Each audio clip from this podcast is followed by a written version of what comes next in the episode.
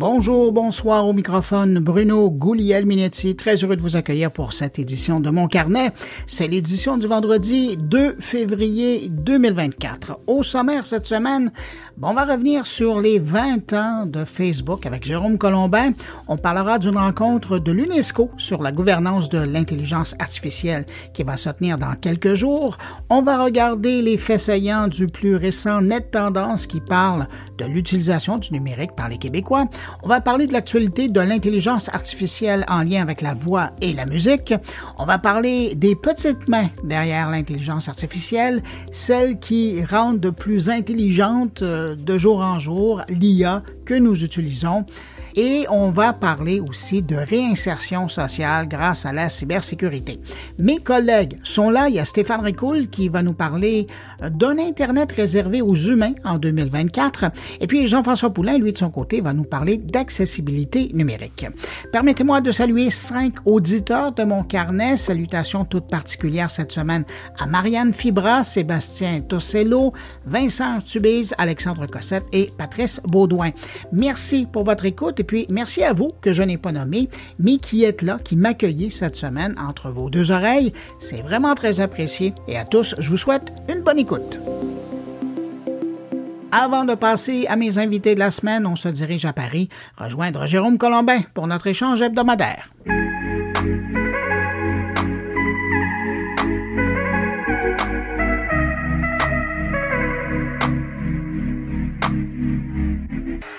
Bonjour Bruno Golial-Minetti. Bonjour Jérôme Colombin. Comment vas-tu là-bas de l'autre côté de l'Atlantique? Eh ben, De l'autre côté des vagues, ça va très bien, merci.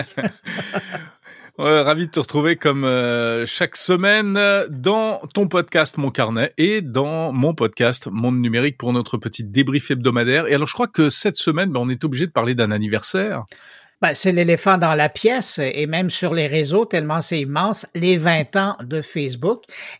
Euh, tu te rappelles, toi, euh, parce que bon, là, on parle, à l'époque, c'était disponible euh, uniquement dans les, les, collèges, sur les campus euh, universitaires aux États-Unis, mais tu, te souviens, toi, de ton premier contact avec Facebook?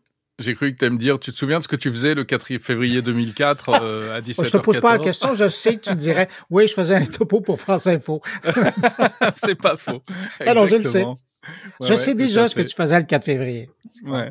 Alors je me souviens, oui, parce que j'avais la chance à l'époque d'avoir des petits neveux euh, qui étaient dans les universités américaines euh, et qui euh, donc étaient connectés à Facebook et qui me parlaient de ça, qui m'ont fait découvrir ça et j'ai pu découvrir Facebook sur leur ordinateur.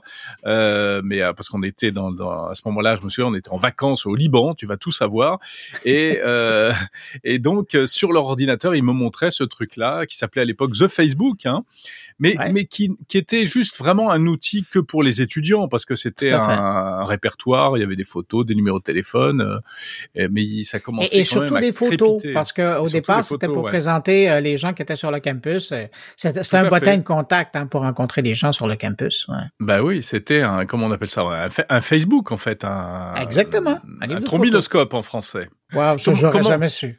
Comment vous dites au Québec? Bah, j'en ai aucune idée. Je, je, je connais ah, je t'ai coincé sur la langue française. Ah ça, c'est rarissime.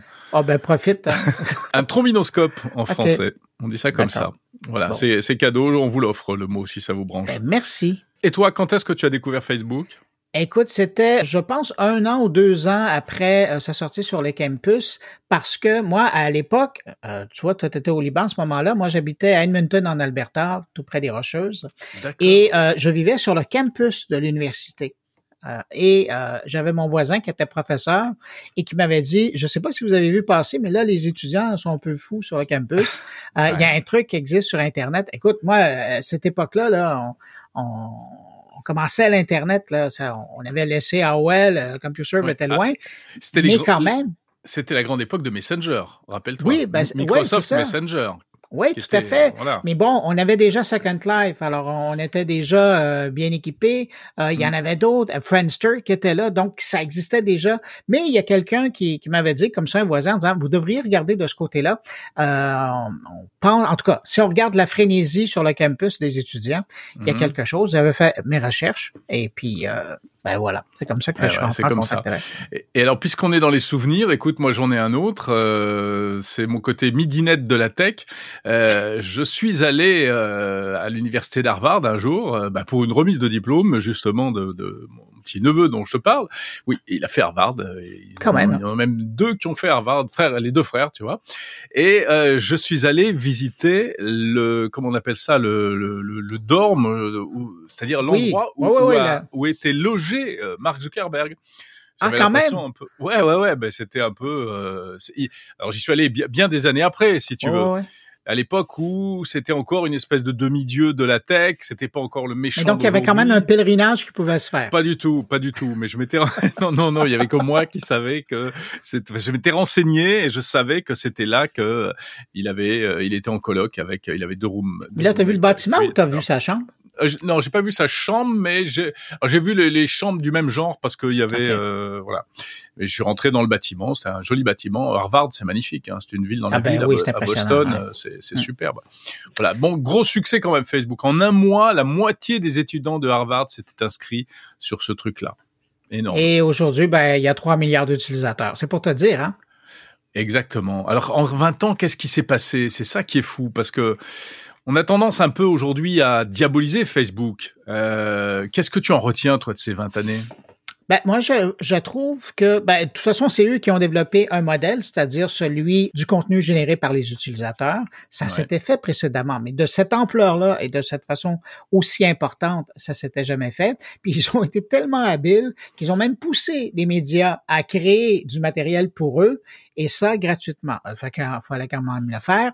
Nous, on en parle aujourd'hui, puis ça, ça prend une couleur différente parce qu'au Canada, maintenant, les, les médias sont interdits de publication et de consultation sur Facebook. Alors, on voit la différence, mais ça, ça a été, ça a été quelque chose d'important. Puis par la suite, ben, toutes les autres plateformes ont repris ce- cette formule-là. Puis moi, ce que je garde de l'évolution de Facebook à, à travers 20 ans, c'est leur facilité, pas leur facilité, mais leur, leur capacité à se renouveler et toujours à garder, à être au-dessus ou pas tellement loin d'au-dessus de la vague.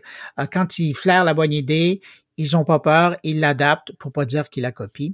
Et puis, ça fait que cet outil-là demeure encore pertinent 20 ans plus tard. Ouais, Toi, tu vois ça comment? Bah écoute, moi ce que je retiens, c'est que euh, c'est cette incroyable progression. Euh, ça reste, en plus, malgré tout ce qu'on peut dire de Facebook, euh, un média de masse. Euh, pour moi, c'est un peu le, le, le- le TF1 du numérique, hein, c'est-à-dire le fait. plus mainstream des, des médias sociaux.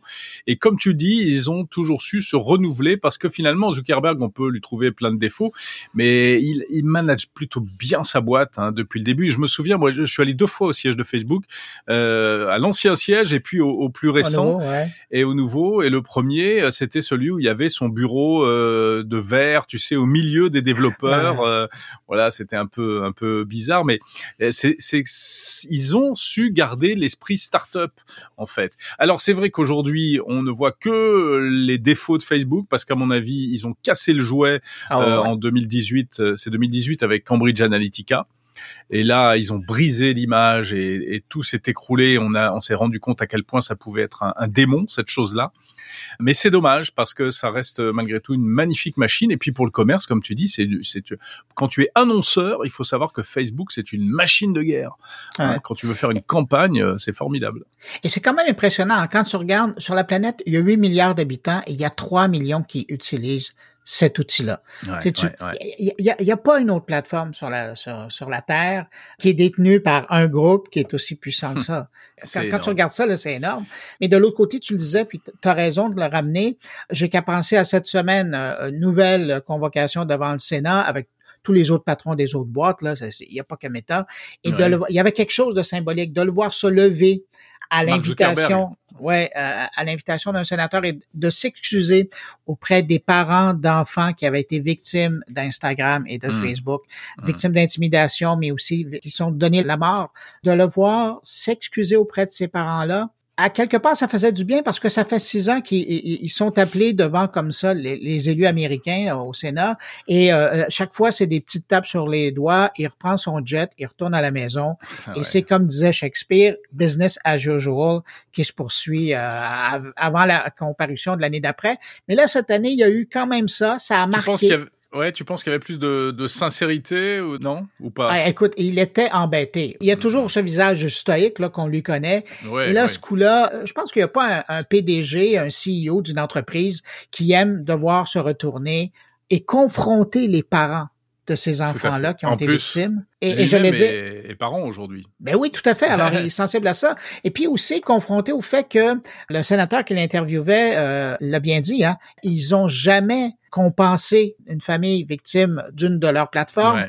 Puis évidemment, bon, parce que ça marquerait des précédents, puis euh, il perdrait énormément d'argent. Mais tout de même, c'était de montrer l'affront qu'il avait devant les sénateurs, mais après de se tourner et, et d'affronter des utilisateurs qui ont été victimes de sa machine. Ça, j'avoue que c'est un moment, ça, ça va être un moment qui est, qui qui est important. Ouais, tu as raison. C'était un moment, un moment historique. Bon, mais c'est vrai qu'il y aurait tellement à dire sur ce Mark Zuckerberg et sur euh, ce Facebook. Euh, moi, je pense qu'ils ont, euh, comme comme ils l'ont dit souvent eux-mêmes, euh, ils ont inventé tel, enfin, ils ont véritablement inventé un nouveau monde, un nouveau média, etc. Donc quelque part, c'était inévitable qu'ils ne fassent pas des, des bêtises. Mais le problème, c'est que, bien sûr, euh, ce qui a toujours guidé avant tout l'entreprise, euh, on est dans la Silicon Valley, on est, bah, c'était, c'est le pognon, c'est le euh, le profit, euh, etc. Et il a fallu attendre très longtemps avant qu'on commence à avoir quelques petites préoccupations éthiques euh, et euh, en termes de responsabilité vis-à-vis des populations. Mais ça veut pas dire qu'ils font rien, parce qu'on sait que Ah partout non, non, non.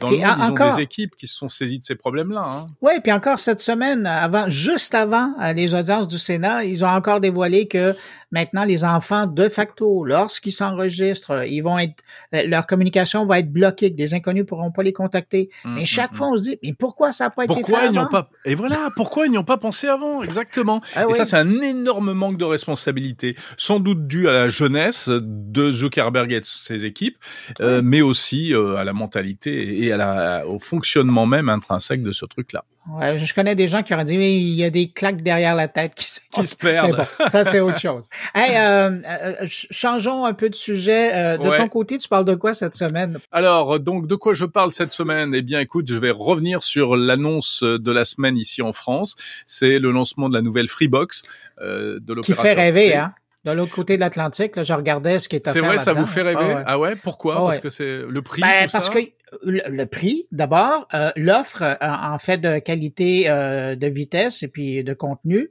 Oui, Bah, giga évidemment, dans les après- deux sens. Ouais, mais après, il faudra voir euh, si, si, si c'est si c'est livré, hein, parce que c'est une chose, par exemple, Si c'est livré, si c'est utile, etc. Oui, Ben, mais- On en parle juste après dans mon podcast. Ben, tu vois, parce que c'est une chose d'avoir ce service-là quand tu es en plein Paris, mais si tu es au beau milieu de la Bourgogne ou dans le Midi, euh, j'ai hâte de voir à quoi va ressembler la, vitesse. Enfin. Exactement.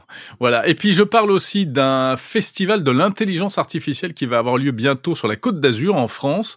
J'ai interviewé euh, l'organisateur qui n'est autre qu'un ancien haut responsable d'Apple, euh, Marco Monti, euh, Marco Landi, pardon, euh, qui a été pendant un moment euh, bien le prédécesseur de Tim Cook. Enfin, il s'occupait de toute la partie opérationnelle, mais c'était à l'époque où Steve Jobs n'était plus chez Apple. Et enfin, dernier sujet, euh, nous étions il y a quelques jours toi et moi, Bruno, en direct dans l'émission Tech Co de François Sorel. Et Mhm. tu sais qu'il y avait également Claudia Cohen, notre consoeur du Figaro, qui a fait un Oh super oui. reportage sur les, les assistants virtuels, l'intelligence artificielle dont on tombe amoureux, etc. Eh bien, je l'ai interviewée, elle me raconte euh, tout ça en détail. Mais tu sais qu'on est passé à deux doigts de encore partager euh, euh, une invitée. Mais c'est un très bon papier. Hein? En plus de ton entrevue, là, si les gens veulent aller euh, sur le site du Bien. Figaro, c'est vraiment très intéressant. fait intéressant. du bon boulot. Alors Voilà. ça, c'est dans ton émission. Bah écoute, super. Euh, Je pense que nos deux podcasts mis bout à bout, alors franchement, Je pense hein, que ça fait quelque chose. Hein? Vous avez tout ce qu'il faut savoir cette semaine sur euh, sur la tech. Oh, je dirais, je pense qu'ils en ont même plus que ce qu'ils Et même plus, plus Ah ouais. que ce que vous pourriez espérer. Bon, Bon. eh ben écoute, je salue tes auditeurs, euh, Bruno, et je leur souhaite une très bonne écoute de mon carnet. Je te dis à la semaine prochaine. Ben, permets-moi de faire de même et je te souhaite une excellente semaine et à la semaine prochaine. Salut. Les 5 et 6 février prochains va se tenir en Slovénie le deuxième Forum mondial sur l'éthique de l'intelligence artificielle qui porte le sous-titre de Transformer la gouvernance de l'IA. C'est fait sous l'égide de l'UNESCO et pour nous en parler plus en détail de cette rencontre, mais également du rôle du Québec dans l'IA et particulièrement euh, chez l'UNESCO, on va rester à Paris pour rejoindre Catherine Cano. Elle est en poste depuis quelques semaines comme représentante du Québec au sein de la délégation canadienne auprès de l'UNESCO. Et euh, vous allez nous excuser, hein, je vous le dis tout de suite, de notre familiarité. Mais Catherine et moi, ça fait un bon moment qu'on se connaît. Ça remonte à nos années radio-canadiennes. Bonjour Catherine Cano. Bonjour Bruno. Un plaisir d'être là.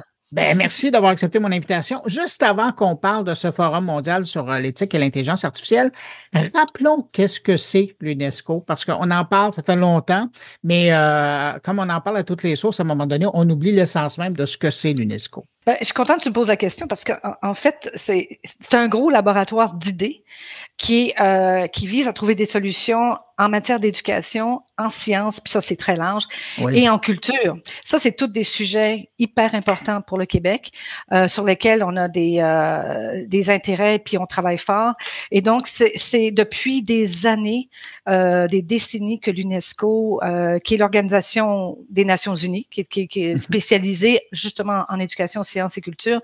Mais tu sais, la science c'est large, c'est le numérique, c'est l'intelligence artificielle, c'est toutes les sciences humaines et sociales. Alors il y a, euh, les sciences ouvertes aujourd'hui. Donc, c'est vraiment très large. Et ça fait des décennies qui, euh, pour, euh, sur lesquelles ils travaillent pour que les sciences et les technologies en particulier aient des balises, des guides, des principes importants de valeurs d'éthique solide. Donc, c'est vraiment ouais. des encadrements qui, qui sont internationaux et universels, donc acceptés par tous. Ouais. Puis je veux aussi le souligner le fait que le Québec y est présent officiellement par le biais de sa position, de sa représentation au sein de la délégation canadienne de l'UNESCO. Ça aussi, c'est pas banal. Il faut le mentionner parce que c'est la seule province canadienne qui est là et qui a le droit de parole. Absolument. Et puis c'est une entente qui date de 20 ans, mm-hmm. euh, qui est vraiment c'est une position privilégiée, je dirais, puis euh, unique, euh, parce que euh, justement il y a des dossiers qui sont euh, évidemment plus plus près pour le Québec comme l'éducation et la culture et les sciences dans lesquelles euh, évidemment on a une expertise internationale renommée internationale et donc ça nous permet de faire valoir d'abord notre expertise à l'international, d'aussi d'aller chercher des bonnes pratique à l'international et des amener euh, justement vers nos experts, nos, gens à l'académique et euh, nos gouvernements sur bon, est-ce que comment on peut aussi nous apprendre des autres. Et euh, et on a beaucoup à donner, on a beaucoup à offrir. Et, et je te dirais que moi ma, plus grande surprise, ça fait officiellement trois semaines que je suis là, mais j'ai commencé avant, c'est le grand respect que les États membres et l'UNESCO, l'organisation, a pour le Québec. Je dois dire, là, c'était, ça fait longtemps que le Québec, ces 20 dernières années, mm-hmm. a fait une contribution importante et c'est reconnu. Ça, c'est, ça fait plaisir à entendre. Mais c'est le fait aussi que plusieurs des sujets, et, et tu les mentionnais tout à l'heure, mais plusieurs de ces sujets-là définissent le Québec en tant que société. Ah, c'est naturel qu'à un moment donné, à force d'amener mon expertise pendant 20 ans, on soit reconnu, mais c'est toujours un plaisir de l'entendre. Donc, Catherine, la raison pour laquelle on se parle, c'est que les 5 et 6 février prochains, il va y avoir, c'est une initiative euh, qui est chapeautée là, par, par l'UNESCO, le Forum mondial sur l'éthique de l'intelligence artificielle. Et ça, et tu le mentionnais, puis je vais revenir là-dessus, c'est un endroit où le Québec amène beaucoup, de par son expertise, de par sa réflexion, parce que ça fait longtemps ici que les spécialistes y pensent. Mais qu'est-ce que ça va être au juste? D'abord, ça vient de la recommandation. Il faut que je, recule un petit peu dans le temps. C'est que il y a quelques années, euh, l'UNESCO a demandé à ce qu'il y ait euh, euh des recommandations sur l'éthique de l'IA parce que ça touche toutes les sphères, tous les secteurs, que ce soit justement l'éducation, la culture, la science, euh, toutes les industries en fait, et, et que par même le, le, le, développement, la recherche, le développement, tout le mécanisme de développement de l'intelligence artificielle a besoin d'encadrement, a besoin de... Alors, ils ont demandé de faire une, ils ont fait une consultation et le Québec a été un des grands participants de ça. On a eu 15 organismes et ministères qui ont donné de façon très rigoureuse euh, leur rétroaction, leur expertise, euh, les, les, défis qu'ils rencontraient, les risques et tout ça, euh, d'une part. Et deuxièmement, le Québec a été aussi dans les négociations du texte final, dans lequel ils ont euh, insisté, ils sont assurés que les, le respect des droits humains et les libertés fondamentales soient dans les textes. Et ça, c'est important. Et, et, ça a fait dire d'ailleurs à, à, la grande patronne de, qui s'occupe de l'intelligence artificielle à Madame Ramos. Qui la, Voilà, Madame Ramos, qui est sous-directrice euh, euh, générale de reconnaître, de remercier le Québec et le Canada aussi, mais le Québec particulièrement, et de dire l'importance, de mentionner l'importance de l'écosystème de Montréal en, en, intelligence artificielle. Donc, on, définitivement qu'on a pris euh, le leadership là-dessus euh, et, les, et, on a vraiment apporté de l'eau au moulin qui a permis cette grosse recommandation-là qui a été, écoute, c'est la première au monde, c'est la première, la premiers, les premiers guides sérieux internationaux, donc universels, qui ont été euh, présentés euh, à la fin de l'année 2021 à la grande conférence générale. Donc, ça fait juste deux ans. Fait que le, le forum, tout ça pour dire que le forum euh, était une des recommandations. Et euh, avant le forum, le Québec a aussi, euh, l'expertise du Québec a aussi été euh, demandée. Mila, on connaît Mila, évidemment l'Institut québécois en, en, intelligence artificielle, qui a contribué, qui a fait, qui a, à qui on a demandé de faire une consultation mondiale. et qui a, qui, a, qui a, fait ça, d'ailleurs, ça a été subventionné par le gouvernement du Québec aussi, et qui a aussi abouti à un rapport UNESCO Milan, signé UNESCO Milan, sur les angles morts de l'intelligence artificielle parce que, tu sais, on en parle beaucoup, on, on, on, comprend les défis, il y a, il y a, il y a des... Et, ce, que, ce que, dans le fond, l'UNESCO veut, c'est, OK, il y a des avantages, comment on les maximise et comment on, on gère les risques. Et euh, le rapport, justement, de, de Mila de l'UNESCO sur les angles morts, c'est important parce que euh, ça parle de, de, par exemple, euh, la, de la désinformation, tout ce qu'on on, on, on sait qu'il existe, mais comment comment on s'y on s'y prend pour pour, pour contrer ça. C'est compliqué. Euh, il y a d'autres éléments évidemment importants dans le rapport. Alors ça, ça tout ça, ça, ça vient enrichir ce forum-là, qui était une recommandation. Donc c'est le deuxième seulement depuis mm-hmm. euh, deux ans, c'est le deuxième. Et, et, et là, c'est euh, parce que dans les recommandations, il y a un plan d'action qui est offert aux États. C'est-à-dire que, ok, on en parle. Voici deux outils. Alors il y en a un, c'est l'évaluation de l'impact euh, de l'éthique, et l'autre, une méthodologie. Alors, ce qu'ils ont demandé aux États membres, pouvez-vous vous servir de ça pour voir où vous vous situez au niveau de la gouvernance? Êtes-vous avancé? Êtes-vous en retard? Êtes-vous... Euh, alors là, pour la première fois au forum, on va entendre quelques pays qui ont commencé à prendre ces outils-là puis à, à se mesurer. C'est pas facile, c'est complexe, mais ça va permettre aux experts d'échanger sur, OK, voici les difficultés qu'on rencontre, voici euh, la, la, solution qu'on a trouvée, et puis, on a un autre expert du Québec, on connaît Obvia, qui est l'Observatoire euh, international euh, sur l'impact sociétal, euh, les impacts sociétaux, je devrais dire, de l'IA et du numérique. Alors, Marc-Antoine Dillal, qui fait partie de, de cette équipe-là, sera un des panélistes, puis lui, il fait l'intervention justement sur, sur l'importance de l'IA et, et, de l'inclusivité, comment on, on, on construit euh, l'IA en, en, fonction de l'inclusivité. Alors bref, le Québec, on est vraiment très, puis on continue, on est, à, on est à l'affût justement des développements des recommandations. Parce que c'est beau de faire des recommandations, mais encore faut-il qu'on essaie de voir si on peut les faire avancer et les suivre et voir ce que ça donne comme défi là, en, en réalité. Qu'est-ce qu'on peut espérer pour la délégation québécoise? Ben, c'est-à-dire des, des, un apprentissage. Euh, D'abord, des premiers pays qui vont avoir euh, euh, tenter l'expérience de mesurer euh, les enjeux quels sont les enjeux qui vont permettre de continuer la réflexion de nos experts parce qu'évidemment, euh, comme tu le sais très bien, ça évolue tellement vite.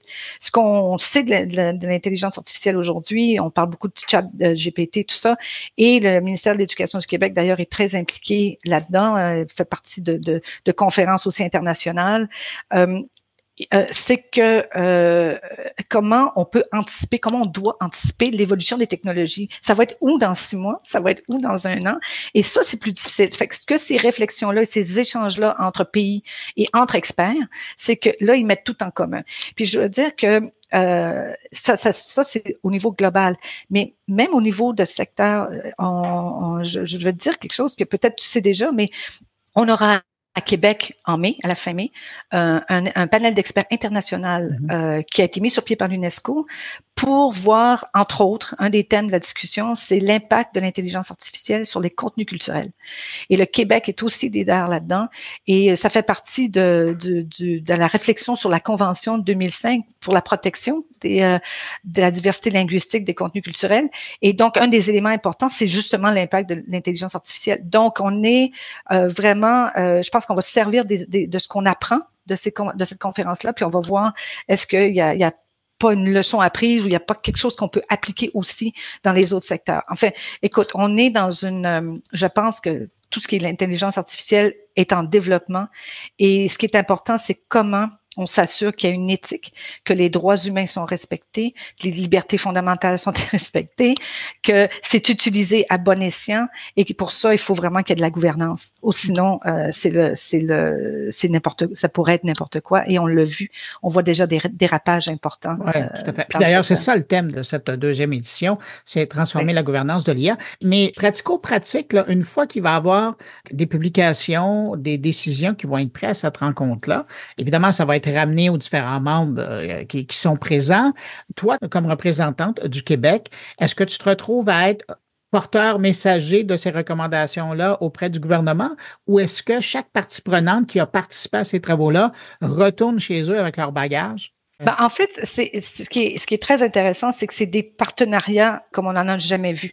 Alors autant sur le plan académique des experts, euh, autant des gens qui le vivent sur le terrain, autant des gouvernements, autant des organisations internationales. On est tous on est tous dans le même bateau, si tu veux.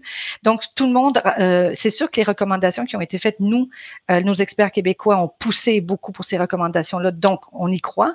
Euh, et, un des enjeux, en fait, qu'on remarque dans tous les pays, et, ça dépend de chacun des pays, hein, on fait des recommandations, l'UNESCO fait des recommandations avec des solutions, mais chaque pays est responsable de décider comment et jusqu'où ils vont avec ça. Donc, on peut pas dicter à, un pays ou à un autre. Nous ici, comme partout ailleurs, c'est transversal l'intelligence artificielle. Alors, on l'a dans différents ministères, que ce soit la santé, l'éducation, euh, la culture, euh, le ministère des, des autochtones et des Inuits, on, on, dans la cybersécurité. Donc, c'est tout le monde en fait a un enjeu important à, à, à considérer. Et donc, je pense que le, plus gros message, c'est qu'on qu'il y ait euh, vraiment une concertation sur les parce qu'il y a des choses communes. Il y a, quand même des, enjeux qui sont communs, des risques qui se ressemblent un peu, évidemment appliqués différemment. Il y a des choses extraordinaires en médecine. L'intelligence artificielle apporte, mais en même temps, il y a des enjeux par rapport à ça. Donc, c'est de, bien les cerner. Est-ce que ces, ces moments-là euh, font quand tout le monde se réunit, c'est que ça permet de peut-être entendre des choses que avais, auxquelles tu n'avais pas pensé euh, et aussi de partager ce que toi tu vis, ce qu'on vit nous euh, au Québec par exemple et euh, de voir là où, ça va nous aider. C'est vraiment c'est un outil pour nous aider. Il n'y a pas de réponse, il n'y a pas de, de, de, résultat facile, mais au moins on sait qu'on est, on, a toute l'information dont on a besoin et il faut juste continuer à, évaluer le, les risques et les avantages, puis comment on s'y prend. Alors, c'est un travail de longue haleine. C'est vraiment pas à court terme. Et je pense que c'est important aussi de faire ce qu'on fait présentement, c'est-à-dire de souligner la part du Québec dans cette réflexion internationale. On le dira jamais euh, assez souvent. J'ajoute que euh, s'il y a des gens qui veulent suivre ou avoir plus d'informations concernant ce forum mondial sur l'éthique en intelligence artificielle, il y a un site web qui a été créé.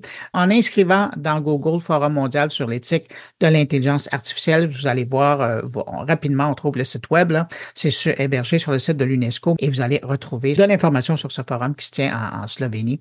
Merci beaucoup, Catherine Cano, d'avoir pris de ton temps pour répondre à mes questions. Et puis, je te dis à une prochaine. Ben, merci infiniment à toi. C'est vraiment une belle opportunité. Puis, vous pouvez nous suivre aussi sur LinkedIn, Québec et UNESCO. On va essayer de donner quelques informations euh, pendant ce, forum-là, mais surtout autre chose qu'on fait du Québec euh, à l'UNESCO. Ben, merci de si bien nous représenter. merci à toi, c'est gentil. bye. bye.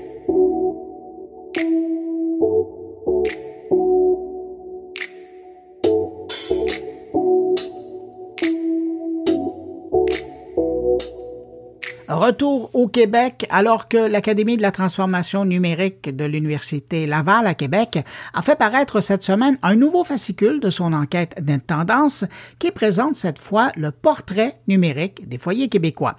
Et dans cette nouvelle mouture, on découvre que les Québécois s'en vont de plus en plus vers les appareils électroniques usagés pour leur donner une seconde vie. C'est 55% des adultes québécois qui sont intéressés à s'acheter un appareil électronique qui prévoit se procurer un modèle remis à neuf plutôt qu'un appareil fraîchement sorti de l'usine.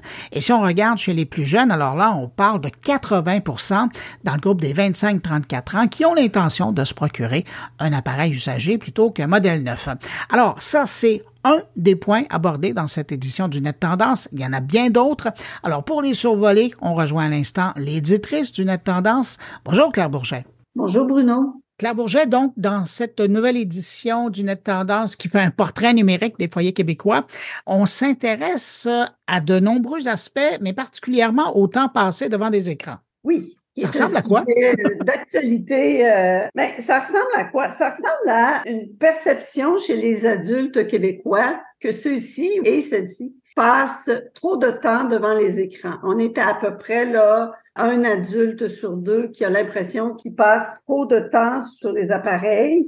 Puis chez les plus jeunes, euh, je dirais, euh, c'est au-dessus de 50% c'est les deux tiers. Mais peut-être, je dirais, si je compare à l'année précédente, en, 2022, il y avait aussi un, bon pourcentage d'adultes qui avaient l'impression qu'ils passaient trop de temps. Euh, en 2022, c'était 53% puis cette année, on est à 50% fait il y a un petit écart à la baisse, mais on est pas mal dans les mêmes eaux. Oui, mais ce que vous dites est important. Ça demeure que dans la perception qu'on a, on a l'impression de passer encore trop de temps. Oui, puis chez les plus jeunes, c'est encore plus frappant. Et puis quand on regarde dans les faits, qu'est-ce qu'ils utilisent pour passer autant de temps euh, en perception et en réalité pour être branchés aussi longtemps? Ben, ce qu'on voit, c'est que pour se connecter à Internet, on voit que c'est principalement via un, téléphone intelligent. Le téléphone intelligent est maintenant le... Le navire amiral. Toujours euh, d'année euh, année après année. C'est vraiment le téléphone intelligent donc, ça veut dire pour euh, les gens qui euh, ont des applications en ligne, les sites web, tout ça, ben c'est important d'avoir des versions, des versions mobiles. Des versions mobiles, exactement. Puis, si on regarde euh, l'évolution en termes d'équipement, ce qu'on voit cette année, les ordinateurs portables ou, ou de table, on voit là qu'il y a une légère baisse en termes d'utilisation. Et ce, ben, c'est à l'avantage des téléphones intelligents, je dirais. Quand on regarde les années passées, est-ce qu'on voit une courbe qui est là par rapport aux ordinateurs? Oui, on voit une légère diminution, pas une chute drastique. Mais il y a des pratiques qui sont en train de se mettre en place, dans le fond. Exactement. Puis ce qu'on voit en, termes d'équipement aussi, euh, dont on parle euh, peut-être moins régulièrement, c'est toute la question de la, des montres intelligentes. Oui. La montre intelligente, par contre, en termes de tendance, là, on est rendu à un adulte euh, sur trois qui a une montre intelligente euh, ou une montre qui permet de suivre euh, différents éléments de sa santé connectée. Elle a vraiment trouvé son marché. Hein? Oui. Puis on verra dans les, les prochaines années, là, peut-être l'année prochaine, on l'introduira dans nos mesures, toute la, la question des lunettes. Oui. Des lunettes également. Vous avez suivi ça, vous? Oui, j'ai suivi ça. bon, je veux vous amener ailleurs euh, parce que dans le net tendance, on parle aussi, puis ça, je trouve ça toujours intéressant, de voir les activités. Qu'est-ce que les gens font une fois qu'ils sont branchés? Parce que c'est beau de se brancher, là, mais à quoi on utilise Internet? Oui, ben, ce qu'on voit aussi dans euh, la mesure des activités en ligne, on voit que le temps passé va beaucoup, je dirais presque en majorité, là, à du divertissement en ligne. Ça, je pense c'est un, constat euh, important, puis ce qui m'amène à, à parler du genre d'activité de divertissement. Bon, ben, historiquement, et on le refait cette année, on parle des abonnements des plateformes de visionnement en ligne. Euh, ben, un aussi, les, euh, les abonnements aux services de câbleau, puis aux services, tout ce qui touche la, la, la télévision. Puis je dirais, bon, malgré la, la situation économique, puis le budget, la gestion euh, du budget peut-être plus serré, le déménage, le taux d'abonnement à des plateformes de visionnement en ligne a un petit peu diminué. On est parti en 2022, on était à 72% puis cette année, euh, ben pour l'année 2023, c'est 68% C'est un écart, c'est 4 on, déborde la marge d'erreur. Il, y a une, il y a une petite diminution. Je tenais à vous remercier parce que j'ai découvert en regardant euh, ce nouveau fascicule de notre tendance qu'il y avait 21% euh, des euh, Québécois qui avaient utilisé l'Internet pour suivre les nouvelles tendances en matière de technologie et du numérique. Or, je me dis que mon carnet, version blog ou podcast, ben, on fait œuvre utile. C'est un Québécois sur cinq, c'est pas rien. Oui, ben, vous étiez précurseur dans cette, euh, cette façon de, de diffuser l'information, la nouvelle, euh, parce que euh, on, on, le voit là, ces dernières années, ça gagne énormément en popularité, les podcasts, puis cette nouvelle cas, Merci beaucoup, parce que là, on voit des chiffres, là, c'est concret.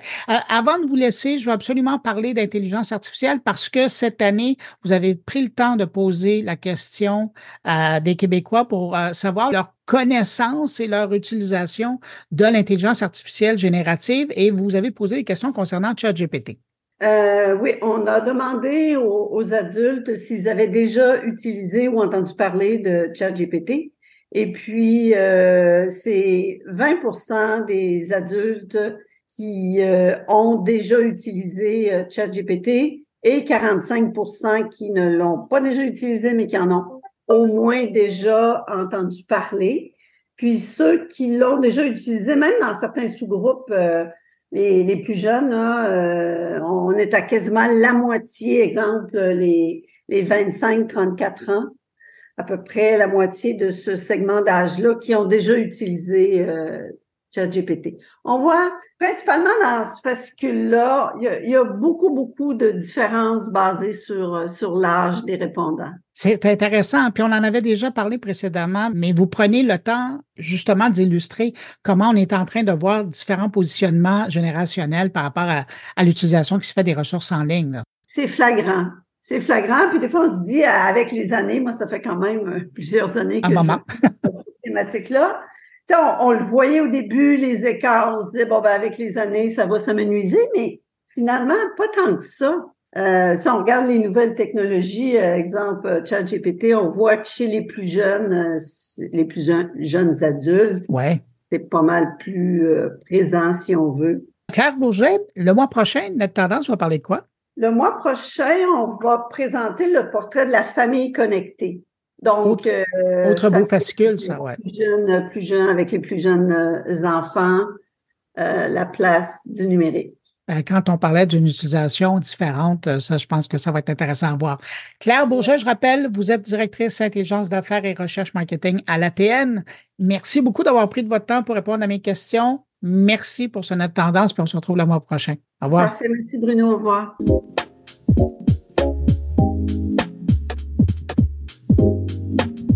Thank you.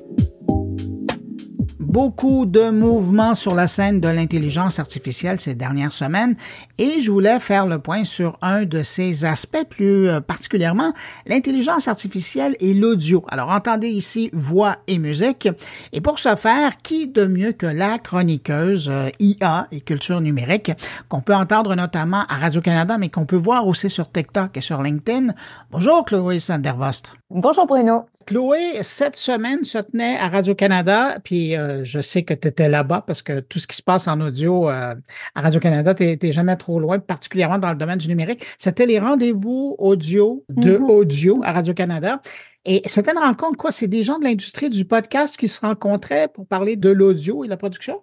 Exactement, la, production, la, programmation est vraiment très très variée. Il y a des rencontres avec des créateurs, des créatrices, des discussions un petit peu plus larges où on fait le point sur certaines thématiques. Et j'ai eu la chance de participer à une de ces discussions justement sur l'intelligence artificielle et l'audio. L'objectif, c'était de prendre un petit pas de recul, voir ce qui se fait en ce moment, quelles sont les pratiques qui se développent où ça peut nous mener. Et ce qui était vraiment intéressant, c'est qu'on avait plusieurs perspectives. On avait des confrères français de Radio France qui étaient là du côté de l'innovation numérique, qui sont venus nous présenter les expérimentations qui ont lieu en ce moment même chez eux. Donc on, on ouvrait la boîte à outils ah et on regardait à l'intérieur avec eux. Puis il y avait aussi Gilles Bouliane, qui est le directeur de l'équipe reconnaissance de la parole du crime, donc le centre de recherche informatique de Montréal. Donc tu vois des perspectives différentes qui se croisaient sur scène avec beaucoup d'exemples qu'on a abordés, puis des questions de fond aussi à travers tout ça. Ben justement, parlant des, des, questions de fond, as-tu l'impression mm-hmm. que les, les, professionnels qui travaillent avec ça euh, aujourd'hui, dans le monde de l'audio, voient ça plus comme un, un enjeu négatif ou euh, on y voit vraiment un intérêt puis un apport euh, intéressant pour la production? C'est une très bonne question. Toi, la présentation même de Radio France a commencé avec tout le défi des deepfakes, des hyper-trucages, parce qu'effectivement, on peut pas passer à côté. C'est ah le, le, risque, il est là, il est très présent au niveau politique. En ce moment, on a eu des exemples il y a quelques jours encore, hein, Eleven Labs, qui est une des compagnies, on pourrait dire les pionnières du clonage mhm. vocal. Donc, ces services ont été utilisés pour faire de faux appels automatiques qui reproduisaient la voix du président Biden aux États-Unis. Ça a amené de la confusion. Donc, un exemple parmi tant d'autres. Donc, les risques sont présents et l'inquiétude, elle est présente aussi du côté des gens qui utilisent ces outils. Et ceci dit, on voit aussi des pratiques qui sont très, très sécuritaires, qui peuvent augmenter le travail qu'on fait. C'est un mot qui a été utilisé par Mathieu Boval, Mathieu Boval c'est de Radio France, c'est-à-dire on vient soutenir le travail euh, parce qu'il y a une utilité qui est réelle aussi. Et ce qui est intéressant, c'est de voir la panoplie des usages qui sont possibles. On peut penser à de la valorisation d'archives, on peut penser à de la retranscription de texte, et ça c'est évidemment très très anodin comme usage quand on parle de retranscription, mais ça peut vraiment outiller les équipes. Et la question, moi, que j'aime poser à travers tout ça, justement, c'est mais pourquoi on veut utiliser l'intelligence artificielle en audio? Et moi, un, des gains potentiels qui me paraissent les qui me paraît les plus importants, c'est vraiment l'accessibilité. C'est que tu peux venir rendre ta, ton offre accessible à des personnes qui peuvent être dans des situations, par exemple, de handicap, de neurodiversité, de manque de littératie, dans des langues différentes aussi. Donc là, on est vraiment du côté des avantages. Je crois que c'est important de les mettre en perspective par rapport aux risques, justement. Oui, et les items que tu mentionnais, on les joue rarement. On les met de la, alors que c'est tout à fait naturel et, et c'est probablement les, les, les, premiers à pouvoir bénéficier. Ouais. Euh, c'est drôle parce que ce que tu viens de dire me rappelle euh, des points que tu as soulevés récemment euh, sur LinkedIn et d'ailleurs mm-hmm. dans, dans, ta chronique là, qui est diffusée sur les différentes stations de Radio-Canada à travers le pays. Tu mentionnais l'Even Lab. L'Even Lab, ils ont fait quelque chose d'un peu particulier. Ils ont décidé de payer les gens pour l'utilisation de leur voix? Oui, ça c'est vraiment fascinant à suivre. Et c'est encore un très bon exemple de cette espèce de, des deux côtés de la médaille. Hein. Donc Eleven Labs, donc des spécialistes du clonage vocal, mmh. ce qu'ils proposent, c'est aux citoyennes, aux citoyens de cloner leur voix, de la rendre disponible dans ce qu'ils appellent une bibliothèque vocale. Moi, juste l'image, j'aime ça, ben une bibliothèque avec des voix. De voix humaines. Exactement, mais c'est un peu un supermarché de la voix parce qu'en fait, les gens peuvent utiliser donc ton clone, ton clone vocal qui est, là, et à partir de là, il y a une redevance qui pourrait être versée aux personnes donc qui proposent leur voix. C'est vraiment un programme qui est en train d'émerger en ce moment, mais ils disent que certaines personnes touchent déjà des revenus grâce à ça. Et ce qui est intéressant, c'est de voir derrière ça le modèle qui est en train de se développer. Donc, il y a des gens qui sont prêts à rendre leur voix disponible comme ça au niveau citoyen. Et à partir de là, on peut se poser la question au niveau plus large de l'industrie, mais comment les pratiques évoluent aussi. Mais, mais c'est intéressant parce que on le sait, euh, on en côtoie, on en croise de temps en temps. Il y a des gens qui ne sont pas des professionnels de l'audio et qui ont de sacrées belles voix.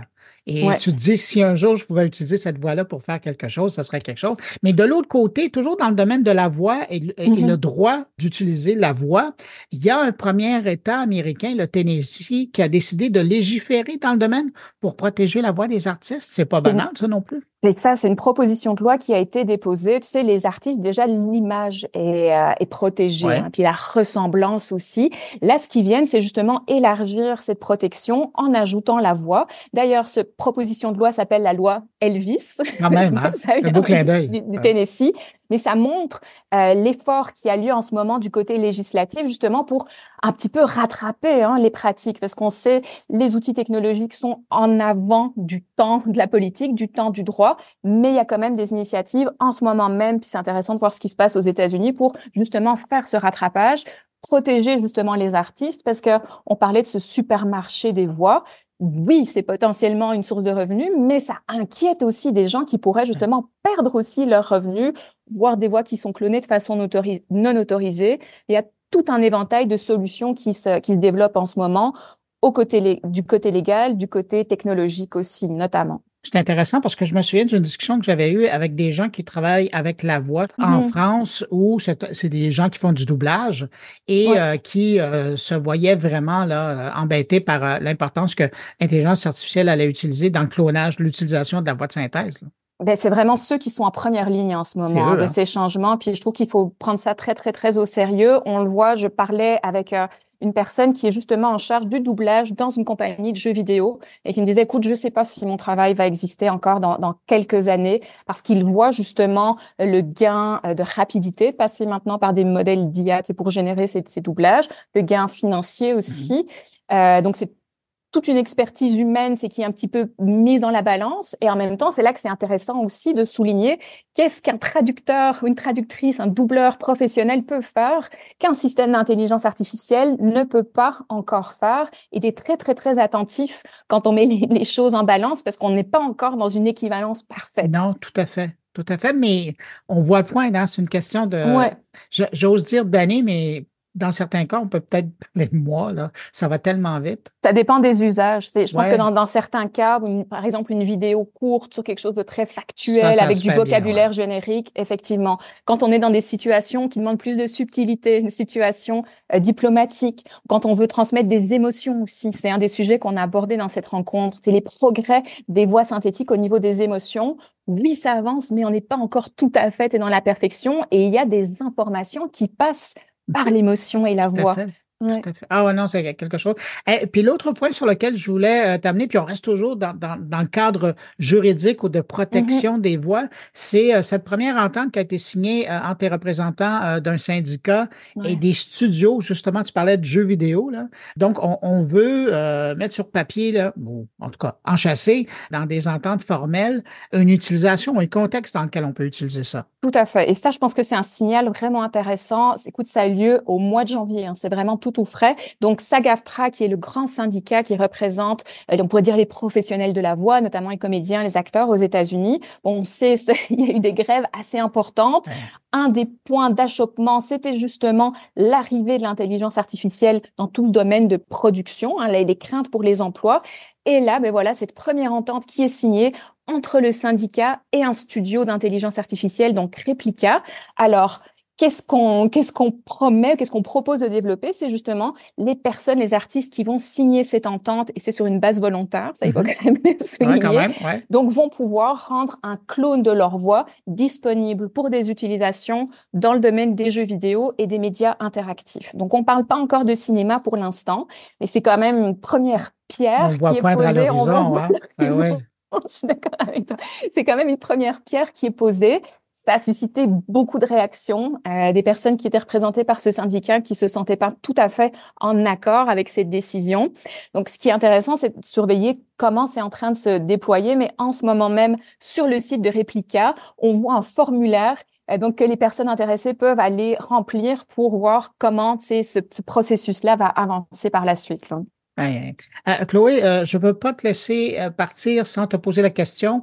Quelle IA ces temps-ci t'intéresse le plus euh, et, sur laquelle tu es en train de faire des tests? Qu'est-ce qui t'intéresse là comme dernier truc à bidouiller, là, à, essayer de voir? Mais tu vois, on parle justement des, des progrès de l'intelligence artificielle dans, dans, le domaine de la voix. Je vais te donner une réponse double, si tu me le permets, euh, Bruno, parce que côté musical, sais, on a vu dans les derniers mois des modèles d'IA génératifs qui permettaient de développer de la musique. Mm-hmm. C'était prometteur, mais on sentait quand même aussi en même temps les limites. Moi, récemment, c'est Suno AI qui permet de générer des chansons avec du texte dans des voix différentes. Euh, m'a quand même euh, m'a quand même un peu décroché la mâchoire parce que tu obtiens très rapidement un résultat qui est plausible. Et je me dis qu'une personne qui veut faire de la création musicale peut partir de ça même comme un brouillon, peut s'en inspirer, amener plus loin. Encore une fois, l'idée n'est pas que l'outil d'IA vienne remplacer l'expertise des créateurs et des créatrices, mais devienne un outil de plus. Donc ça, c'est comme un exemple. Vous pouvez aller tester. On peut créer plusieurs chansons gratuitement par jour. C'est vraiment amusant à faire. Et la deuxième chose, c'est de voir comment ces outils peuvent commencer à être combinés. Tu sais, on a parlé de voix de synthèse, on a mm-hmm. parlé euh, de transcription, on a parlé de génération musicale. Mais qu'est-ce qui se passe quand tu mets tout ça ensemble? Moi, c'est ça s'est passé cette semaine. Ça s'appelle Wondercraft. C'est une start-up dans le domaine de l'intelligence artificielle qui vient de recevoir un financement. Ils avancent main dans la main justement avec Eleven Labs. Et eux, ce qu'ils proposent, c'est vraiment plusieurs solutions. Par exemple, tu prends un article, tu prends même plusieurs articles, tu vas les entrer dans Wondercraft et tu vas dire, produis-moi un épisode de balado d'une durée de deux minutes sur un ton plutôt convivial, avec une voix, mettons, féminine. Ensuite, tu vas avoir un habillage musical. Et donc, cet outil va s'occuper ouais, de faire la synthèse, la mise en forme et la génération avec un traitement quand même esthétique. On a écouté un exemple justement durant cette rencontre sur l'IA et l'audio. Et moi, ce qui me marquait, c'est la compréhension des codes. On vient recréer une petite expérience d'écoute qui est très proche de celle qu'on va générer dans le milieu de la balado. Mm-hmm. C'est pas encore parfait. Hein. Après 60 secondes, on commence à décrocher le ton un petit peu trop monotone, mais tu vois quelque chose qui est en train d'émerger. Donc, tu peux partir euh, d'un article pour avoir un épisode de balado. Tu peux partir d'une image pour obtenir une publicité. Donc, tu vois toute la chaîne de production qui peut se réorganiser autour de ça. Donc, l'idée de combiner différents outils dans, dans, une solution comme ça intégrée, je pense que ça va être quelque chose de vraiment intéressant à voir dans les prochains mois. Chloé Sanderva, c'est toujours fascinant de t'entendre parler d'intelligence artificielle.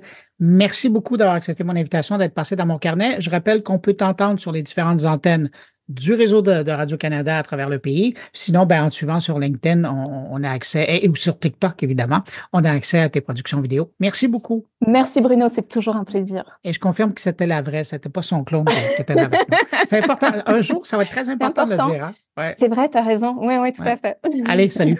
salut.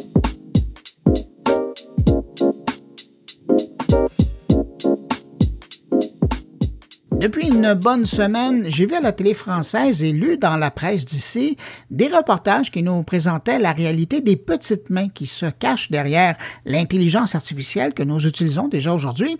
Euh, que ce soit pour la reconnaissance d'images, de produits et de rues même, il y a des gens qui entraînent les intelligences artificielles encore aujourd'hui 24 heures sur 24. Ça se passe en Afrique, mais ça se passe aussi aux Philippines. Et le journaliste indépendant Théophile Simon est justement parti à la rencontre de ces gens sans qui ben, notre utilisation de l'intelligence artificielle au quotidien serait bien moins agréable et bien moins performante. On le retrouve en France, il est de retour de reportage. Bonjour Théophile Simon. Bonjour. Théophile, c'est avec grand plaisir que j'ai regardé votre reportage, que j'ai lu les versions écrites. Première question qui m'est venue en tête, pourquoi vous êtes-vous intéressé à ce sujet-là? Eh bien, écoutez, parce que euh, ce sujet de l'intelligence artificielle, on en parle toujours depuis le prisme de la Silicon Valley. On parle à longueur de journée d'articles des grandes startups qui euh, décrochent des milliards de, levées de fonds et qui sont en train de révolutionner notre monde depuis euh, leur bureau de la Californie.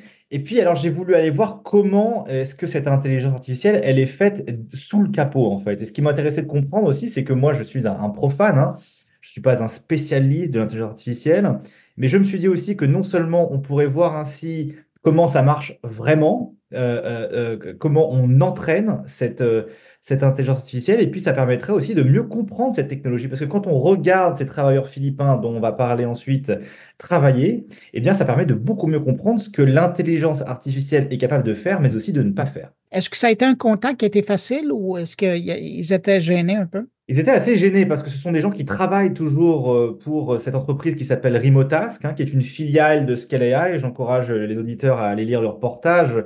Euh, donc, c'est une société américaine qui embauche des centaines de milliers de personnes dans le monde pour faire ces micro-tâches pour former l'intelligence artificielle. Et puis, bah, évidemment, ces, travailleurs, ils travaillent toujours pour Remotask la plupart du temps. Donc, ils n'ont pas intérêt à donner toute leur identité, à montrer trop leur visage parce que il pourrait se faire renvoyer de, de, ces tâches. Oui, puis là, ce qui est important de dire, c'est que Remote Task, ils ont pignon sur rue sur le web. Vous pouvez aller sur leur site web. Vous, pouvez, comme occidental, euh, devenir un de leurs contractuels, travailler là-dessus. Mais dans le cas qui vous intéresse aux Philippines, comment se fait le recrutement? Comment ça se passe? Alors, en fait, euh, vous avez raison, tout le monde peut travailler sur, euh, sur Remotask, mais encore faut-il savoir euh, le faire et savoir être formé à des, aux logiciels spécifiques. Par exemple, Remotask, une des grandes activités qu'ils ont, c'est d'aller euh, annoter euh, toutes les vidéos que sont, qui sont prises par les voitures autonomes de Google. Donc ça représente des millions d'heures de vidéos qu'il faut aller annoter image par seconde, chaque image par seconde. Donc ça représente des, millions et des millions de tâches à faire sur un logiciel qui transforme euh, le, champ radar de chaque voiture autonome, parce que la voiture autonome, elle projette une série de faisceaux radars autour d'elle. Et tout ça est modélisé sur des, modèles qui sont assez complexes. Il faut aller entourer chaque point, il faut aller le, noter sa, coordonnée géographique. C'est assez compliqué, donc il faut former ces gens-là. Euh, alors souvent, Remotask le fait à distance, mais en fait, c'est beaucoup plus simple d'avoir les gens euh, en chair et en os avec soi pour former ça, pour s'assurer qu'ils ne font pas d'erreurs, qu'ils apprennent bien, qu'ils soient efficaces. Et donc, en fait, euh, même si Internet permet de dématérialiser en fait, le, recrutement de ces travailleurs partout dans le monde, leur formation, il reste toujours important pour Emotas d'avoir des hubs. Des hubs où on peut rassembler des centaines, voire des milliers de, travailleurs à un moment donné et leur faire suivre une formation, euh, pouvoir euh, les contrôler. Et donc, euh, Remotask a, lancé pour cela plusieurs hubs dans le monde, dont un grand aux Philippines, dans une ville du sud des Philippines, une ville assez pauvre, une ville assez éloignée de la capitale, où elle s'est installée à la fin des années 2010 et elle a monté une opération où elle aurait formé au bas mot 10 000 personnes dans cette seule ville. Et ce qui est intéressant dans ce que vous nous montrez, c'est qu'on a l'impression qu'il y, a deux types de travailleurs. Il y a celui, bon, ils sont tous contractuels, là, il n'y a pas vraiment d'employés, mais il y en a qui travaillent à l'intérieur de l'usine, entre guillemets, et il y en a d'autres, il y en a d'autres qui carrément essaient de se trouver des endroits pour être capables de travailler alors la façon dont ça marche, vous avez raison, c'est que d'abord, Remotask doit former euh, cette armée de, travailleurs indépendants. Ce sont souvent des, jeunes étudiants, des jeunes qui manient un peu l'informatique sans être des spécialistes, qui ont besoin d'argent. Souvent, ce sont des gens pauvres.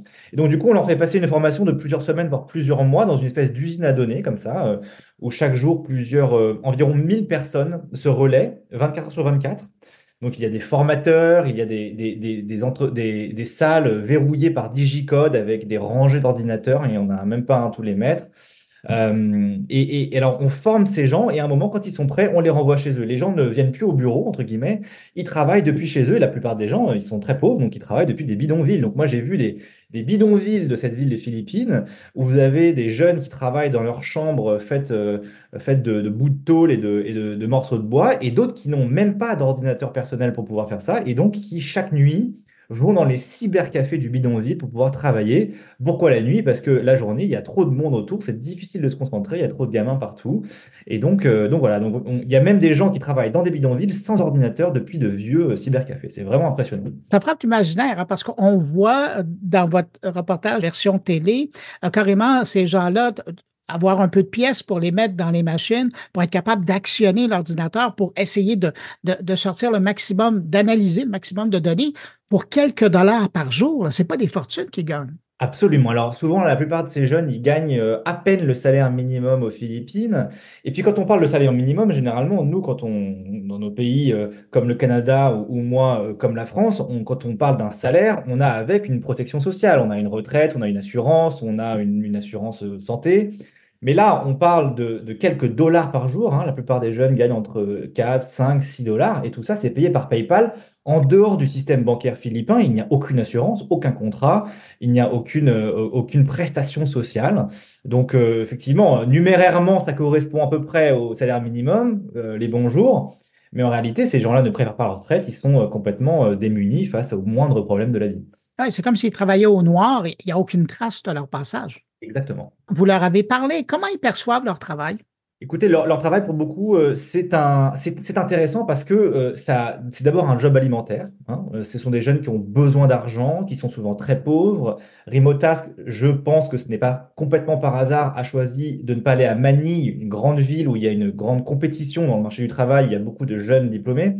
Elle a choisi d'aller dans cette petite ville relativement pauvre du sud des Philippines où elle est à peu près la seule alternative pour ces jeunes. Hein. Il n'y a pas le choix.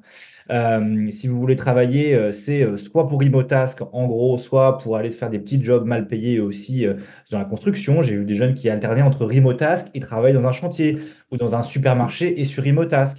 Donc, il n'y a pas vraiment le choix. Donc, c'est un gagne-pain. Mais ce qui est aussi intéressant, et ça, je pense que ça parle vraiment à une génération qui a grandi avec Internet, c'est que ces jeunes gagnent mal leur vie, savent que c'est précaire, mais le, le, fait qu'on puisse travailler quand on veut, à n'importe quelle heure du jour et de la nuit, depuis sa chambre, depuis un cybercafé, cette liberté de pouvoir travailler quand on veut, même si c'est mal payé, eh ben, elle est quand même attrayante. C'est assez intéressant, c'est que les gens, euh, certains gardent cet emploi, même s'ils savent que ce n'est pas des bonnes conditions, parce qu'ils ont cette liberté. C'est quand même fascinant. Ça parle à une génération. Et quand on regarde les clients, vous en parlez dans votre reportage, quand on regarde qui sont les clients de Remote Task, c'est pas des petites pointures. Hein. Vous avez des Apple, des Google, des OpenAI, des Samsung, des Lexus, des Hyundai, des Amazon. Vous avez même l'armée américaine, vous nous, vous nous parlez de ça. Ces gens-là, ils sont quand même silencieux par rapport aux petites mains qui vont travailler. Puis vous le dites, hein, c'est vrai euh, dans l'Asie du Sud-Est, mais c'est aussi en Afrique maintenant. Voilà, alors ce qui est intéressant, c'est qu'effectivement, Remotask euh, a commencé aux Philippines, elle a embauché plusieurs dizaines de milliers de personnes sur place, mais en fait, ce qu'on voit, c'est qu'elle a commencé à délocaliser vers des pays encore moins chers. Les Philippines sont trop chères, les travailleurs de cette petite île à 4 ou 5 dollars par jour sont toujours trop chers, et donc il faut aller ouvrir des bureaux au Nigeria, au Venezuela, au Kenya, où évidemment c'est encore moins cher. Et effectivement, alors la, façon dont ça marche, c'est que Remotask, elle reçoit des données, par exemple, de Google, d'OpenAI, ou d'Apple, et puis euh, à annoter. Alors Apple, par exemple, leur donne euh, un, paquet de, disons, 25 000 images à analyser euh, pour former l'intelligence artificielle de l'iPhone, qui c'est aujourd'hui, si vous testez, vous verrez que votre iPhone sait reconnaître une voiture, un lapin, de la neige ou un nuage dans votre pellicule photo. Ça, c'est grâce à ces travailleurs philippins. Ah. et, et, ensuite, donc, euh, Google donne à euh, Apple pardon donne à, Remotask ce paquet de données et ensuite Remotask elle en fait ce qu'elle veut. tout ce que veut Google c'est d'avoir des images annotées à la fin. Donc ces images, ce que Apple sait ou ne sait pas, ça j'ai pas réussi à avoir la réponse, euh, c'est que ces données elles sont d'abord envoyées au Nigeria pour être analysées grossièrement, hein, pas cher grossièrement. Euh, donc ces travailleurs nigériens font généralement euh, euh, beaucoup d'erreurs d'annotation, mais ensuite ces données, elles sont renvoyées aux Philippines pour être réannotées ou corrigées par des travailleurs philippins plus expérimentés. Ensuite, elles sont renvoyées à San Francisco, consolidées par Remotask et renvoyées à, Apple, juste à côté de, chez Remotask. Et donc, en fait, la donnée, elle a fait le tour de la planète. Elle a été vue par euh, des Nigérians, des Philippins, des Américains. Tout ça, euh, Apple euh, n'en a rien à faire, puisque de toute façon, eux, tout ce qu'ils veulent, c'est qu'à la fin, leurs algorithmes puissent travailler sur la donnée annotée dans le logiciel. On vous a vu entrer dans l'usine ou le siège social de Remota. Qu'est-ce que vous avez vu là-dedans? Vous parliez tout à l'heure de salle de formation. Ça ressemble à quoi l'atmosphère là-dedans? Eh ben, l'atmosphère, c'est une espèce d'usine, comme vous avez employé le mot euh, vous-même. Hein. c'est vraiment euh, une usine où en fait il y a des, salles microscopiques où on a essayé de mettre un maximum d'ordinateurs euh, avec des jeunes dans la, pénombre qui passent leur journée à analyser des données. Alors en fait, ce qu'on ce qu'on vous dit quand vous arrivez dans ce bâtiment, qui a environ entre 4 et 500 places, c'est que en fait c'est une espèce de WeWork euh, où en fait il n'y a que des, des, travailleurs indépendants qui sont là de leur propre gré et qui ne font que louer un desk pour la journée ou pour la semaine et qu'en fait tout le monde est libre euh, de venir quand on veut, de partir quand on veut, de manger quand on veut, etc. Et euh, voilà, que c'est juste un, espèce de WeWork mis gracieusement à disposition par Remotask pour ces travailleurs. En fait, c'est pas du tout vrai. Quand on commence à monter dans les escaliers, on voit que chaque salle est protégée par un digicode, qu'il y a des managers qui sont derrière l'épaule de chacun pour vérifier ce qu'ils font, et quand on parle à ces employés, on comprend qu'ils ont des horaires extrêmement précises. Comme à l'usine, on travaille de 6h à 14h, de 14h à 20h, de 20h à 6h du matin. Il y a des horaires très précises. Il y a 30 minutes pour manger, à des horaires encore là très précises. Il y a un manager derrière vous en permanence, je vous l'ai dit. Donc vraiment, ça s'apparente vraiment à une, une, une, relation de hiérarchie, vraiment une, relation, une relation salariée et donc, j'ai parlé de cette trouvaille euh, au, directeur de l'inspection du travail de cette ville et qui m'a dit effectivement, ce que vous me racontez là, ça ressemble fortement à du travail dissimulé. Je vais y jeter un œil. Je n'ai pas de réponse. Peut-être qu'ils veulent vraiment le faire. Je vous disais, j'avais l'impression de lire un reportage sur, à une autre époque, quoique ça, ça perdure toujours, sur les sweatshops en Inde ou en Bangladesh euh, dans l'industrie du vêtement. Est-ce que vous aviez cette impression-là aussi? Absolument, c'est vertigineux parce qu'effectivement, les, machines à coudre ont été remplacées par des ordinateurs, mais c'est exactement le même principe. Il y a une nouvelle technologie qui apparaît, euh, une nouvelle, une nouvelle économie, et pour gagner le plus d'argent possible, on va aller la délocaliser là où ça coûte le moins cher possible. Donc la recette, elle est éculée, elle est ancienne. À chaque vague technologique, c'est la même chose. Il y a une technologie qui est créée depuis la Silicon Valley, mais elle va être produite euh, en Chine à une époque, au Vietnam, aujourd'hui aux Philippines, au Vietnam, pardon, au Nigeria ou au Venezuela. Mais c'est toujours la même chose. On va délocaliser. Et alors, ce qui est très intéressant, c'est que la nouveauté, et ça, ça m'a quelque chose qui m'a beaucoup fait réfléchir, c'est qu'à l'époque, au Bangladesh ou en Inde ou au Vietnam ou en Chine, euh, les gens sont au même endroit physiquement. Ils sont dans une même usine, ils peuvent se parler, ils peuvent se rendre compte que leurs conditions de travail ne sont pas forcément euh, euh, les meilleures. Et puis, à un moment, ils peuvent faire porter leur voix, ils peuvent se syndiquer, pas toujours, mais en tout cas, ils peuvent se mettre en grève, ils peuvent, ils peuvent, voilà, ils peuvent compter, se rassembler pour essayer de peser face à leur employeur. Et là, Internet a un rôle très pervers parce que chacun de ses employés aujourd'hui, il est tout seul, il est dans sa chambre, il est dans son bidonville, il est dans son, cybercafé. Et personne ne se parle jamais. J'étais dans des quartiers de, de cette ville. Euh, ou en fait des petits bidonvilles au bord de la mer où je parlais à quelqu'un qui euh, euh, travaille pour Imotask et cette personne ignorait que la personne à deux rues de chez elle travaillait aussi pour Imotask. En fait, les gens n'en ont aucune idée. Et donc, ça, ça brise toute possibilité de peser face à l'employeur. Les gens sont dans leur, dans leur chambre, devant leur petit ordinateur, il n'y a plus de lien social pour pouvoir améliorer les conditions de travail. Et c'est pour ça que Remotask peut très facilement délocaliser, par exemple, au Kenya, au Nigeria, au Venezuela, ou faire baisser les salaires chaque année un peu plus. Mm. Ça, c'est le, revers de la médaille d'Internet. mais dans votre parcours euh, de reportage, est-ce que vous avez croisé un représentant d'une association qui, qui s'intéresse aux droits de ces gens-là, au sort de ces gens-là? Oui, alors aux Philippines, il y a des associations qui existent hein, pour, euh, pour regarder ça. Il y a notamment des associations qui euh, euh, targetent principalement les femmes pour s'assurer que les femmes qui sont particulièrement vulnérables dans le monde du travail soient un petit peu accompagnées. Alors, aux Philippines, c'est une industrie qui est relativement euh, connue. Hein. ça s'appelle le Business Processes Outsourcing. Mhm. Alors, c'est une industrie qui a euh, maintenant euh, facilement 20 ans, apparu avec les entreprises occidentales qui essaient de délocaliser leur comptabilité, par exemple, dans des pays moins chers, en Inde. Leur service à clientèle, ouais, c'est ça. Voilà, exactement. et, donc ça, ça fait un peu partie de la, de la tradition philippine. Donc cette industrie, elle n'est pas forcément vue d'un mauvais œil puisque c'est comme ça depuis longtemps en fait. Mm. Donc euh, nous, ça nous choque, mais aux Philippines, bah, on est un petit peu habitué. Euh, et euh, mais par contre, il y a des, des, des, ONG, des instituts très connus qui font ce travail-là. J'ai notamment interviewé pour le reportage un chercheur d'Oxford. Hein. Il, y a un, il y a un cabinet, enfin il y a une, un institut spécialisé dans le travail digital à Oxford. Donc oui, ce sujet est connu, mais pas encore suffisamment. Qu'est-ce que vous gardez personnellement là, de ce périple-là? Alors moi, la, leçon que je retiens, c'est que déjà l'intelligence artificielle, euh, elle est vraiment euh, pas tellement artificielle. Il y a vraiment une, armée d'humains derrière qui est en train de l'entraîner. Pour l'instant, c'est le cas. Peut-être qu'un jour, ce sera plus le cas parce que l'intelligence artificielle ne sera, euh, elle sera capable d'être complètement émancipée. D'ailleurs, c'est c'est une phrase que j'ai vraiment retenue qui m'a été donnée par les employés de Remotask que j'ai employés aux Philippines. Euh, qui, vient de la bouche d'Alexander Wang, qui est le, fondateur de Remotask, qui a cette phrase que je trouve très juste et qu'on voit bien euh, quand on va euh, dans ces usines à données. C'est que l'intelligence artificielle, elle est comme un enfant. au début de sa vie, il faut que ses parents lui apprennent et lui désignent le monde. Et ensuite, une fois que ses parents lui auront expliqué comment marche le monde, alors elle pourra s'émanciper. Et ça, une des, vraiment une des choses que j'ai retenues, c'est qu'aujourd'hui, l'intelligence artificielle, elle est un peu comme un nourrisson, comme un enfant. Elle a encore besoin des humains et probablement pour assez longtemps. Je ne sais pas si vous avez vu, mais, mais par exemple, les voitures autonomes de Google euh, à San Francisco, eh ben, ça marche pas très bien encore. Il y a plein de problèmes, il y a plein d'accidents. Euh, la Californie a retiré sa licence d'exploitation à un concurrent de Google, euh, Cars, il y a encore quelques semaines parce qu'il y a trop d'accidents. Les déconvenus s'accumulent. Donc ça, c'est par exemple une, un, un, une, une enfin, un secteur de l'IA où on voit bien que c'est pas encore prêt et que ce sera pas encore prêt avant longtemps.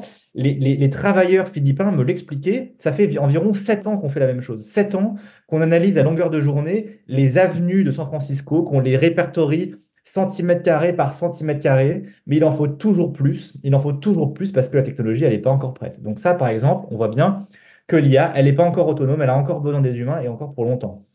Par contre, euh, une des autres choses que j'ai retenues, c'est que euh, la reconnaissance visuelle d'objets, par exemple, ça, elle est prête. Euh, les, travailleurs philippins, ils passent leur journée, par exemple, à analyser des photos prises par un iPhone, où euh, leur but, c'est d'aller identifier sur la photo chaque objet. Donc ça, c'est une pomme, ça, c'est un œuf, ça, c'est une voiture, ça, c'est un nuage. Et ça, la technologie, elle marche très bien. Vous pouvez vous, vous-même vous en rendre compte sur votre téléphone. Et je me dis, il est possible que dans quelques années, peut-être même quelques mois, je crois que ça se passe déjà comme ça un peu en Ukraine, que par exemple des drones, grâce à cette technologie de reconnaissance d'objets, puissent reconnaître un soldat, un tank, une voiture, euh, des technologies qui sont autrement plus dangereuses que de reconnaître une pomme ou un nuage ou un bout de neige.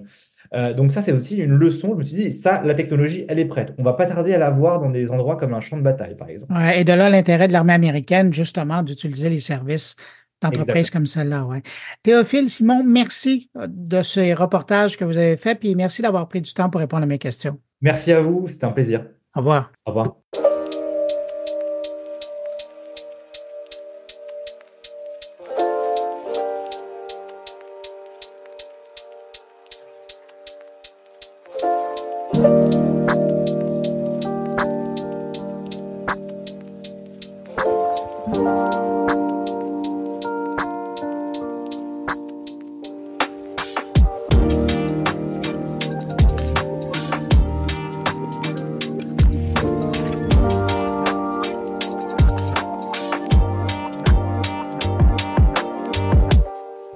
Connaissez Cybercap.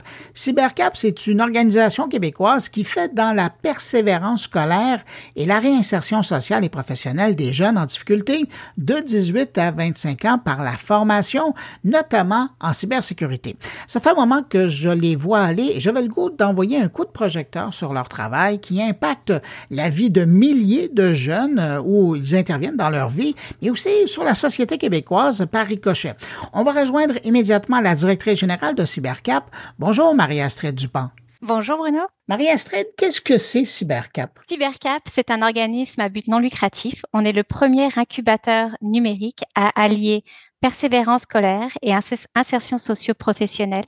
Ça fait 24 ans qu'on existe et on utilise l'outil du numérique pour aider les jeunes à trouver une place dans la société. Alors, vous allez m'expliquer parce que ce que je trouve intéressant, vous avez deux volets importants. Vous faites beaucoup de choses, là, mais vous avez deux volets importants. D'abord, il y a ce programme de relève numérique pour la persévérance scolaire. Qu'est-ce que c'est exactement? Oui, donc depuis 2018, euh, on a rejoint 39 000 jeunes avec ce programme. Donc notre objectif, on est dans le cursus scolaire, on est dans les écoles secondaires publiques où on apporte l'outil du numérique euh, dans les projets euh, du BABA que les jeunes font avec leurs enseignants. Donc, nous, la manière dont on procède, c'est par exemple un enseignant de mathématiques ou de français ou d'art plastique qui nous contacte. On regarde ensemble quel projet ils veulent choisir, quelle programmation, est-ce que c'est l'intelligence artificielle, la cybersécurité, la bureautique, peu importe, et on intègre le numérique euh, dans leurs cours pour euh, bah, ouvrir, éveiller les jeunes déjà euh, à cet outil, euh, les éveiller au domaine du numérique, aux métiers potentiels et aussi aux risques liés au numérique. Hein. Mais je vous arrête là. Quand vous dites on, on, intègre, ça veut dire qu'il y a quelqu'un qui se déplace physiquement ou vous envoyez des outils pour que le prof. Ah oui, OK. Non, on a des formateurs de Cybercap qui vont directement dans les classes. Donc c'est très simple pour l'enseignant. L'enseignant reste tout de même dans la classe, mais c'est mais c'est notre équipe qui se déplace et qui offre cette cette activité activité-là ou euh, cette période-là aux jeunes. Est-ce que vous arrivez à couvrir un, grand nombre de groupes pendant une année? Oui, en fait, euh, on rejoint à peu près 6 000 jeunes par année. Euh, aujourd'hui, on est dans six régions du Québec. Notre objectif euh, en 2026, c'est d'être dans les 17 régions euh, du Québec et de rejoindre à peu près 9000 jeunes parce qu'on veut pas qu'il y ait de barrières, que vous soyez sur la grande île de Montréal ou en région. On veut que tous ces jeunes-là aient les mêmes opportunités et que le numérique, hein, c'est un peu une révolution pédagogique, on va dire, dans le cursus scolaire, que le numérique soit intégré comme un cours de base. On va revenir ça dans votre épisode, euh, dans votre grand voyage à travers, à travers le Québec. Mais je veux donc revenir. Donc, il y a un volet persévérance scolaire, il y a un volet soutien aux élèves. Comment ça se différencie les deux? En fait, pour notre volet persévérance scolaire, on est vraiment donc en classe avec les jeunes. au contact des jeunes, mais aussi euh, c'est une autre manière de montrer aux, enseignants bah, une manière de dynamiser avec le numérique. Donc on accompagne aussi les enseignants à ce moment-là, puis on, on accompagne plus de 100 enseignants par année. Euh, et après, on a tout le volet qui est euh, insertion socio professionnels avec notre incubateur numérique ici basé à Montréal, qui est totalement une autre approche. Et ça, c'est pour plus pour le raccrochage. Hein. Ce sont ces jeunes qui euh, n'ont pas trouvé leur place dans le cursus scolaire, on va dire normalisé, euh, et qu'en secondaire 5, ils décrochent. Et c'est une formation qu'on leur offre, un programme ici chez nous. Bon, ben, c'est justement, parlons-en. Qu'est-ce que vous leur amenez? Qu'est-ce que vous leur donnez comme outil pour les aider à, à se réintégrer là, dans le monde professionnel? C'est vraiment deux volets euh, très très importants. Déjà, ces jeunes-là, il faut leur apprendre, euh, leur réapprendre le savoir-être. C'est de se mmh lever ce matin, d'arriver à l'heure, euh, parce que ce sont souvent des jeunes aussi qui étaient dans leur sous-sol où on a beaucoup de, tu sais, diversité inclusion, c'est cybercap aussi. On a beaucoup de jeunes issus de l'immigration, on a des jeunes qui sont en situation d'itinérance, on a vraiment des jeunes beaucoup avec une dyslexie, une dysorthographie, avec une neuroatypie. Donc c'est vraiment de leur réapprendre déjà bah, de se lever le matin, de venir, de livrer un projet. Euh, on a une personne à l'intervention parce que ce sont des jeunes qui arrivent avec leur bagage aussi. Hein. Donc, on les accompagne pendant six mois, on leur donne des outils euh, pour, euh, pour être une personne, un citoyen autonome. Et ensuite, le numérique, c'est que depuis tout petit, Bruno, ils sont en amour avec le numérique. Et là, donc, le premier trois mois de ce programme, ils viennent confirmer euh, leur aptitude. Ils pensaient peut-être que c'était le jeu vidéo, ils pensaient peut-être que c'était la 3D, puis finalement, ils découvrent un autre centre d'intérêt.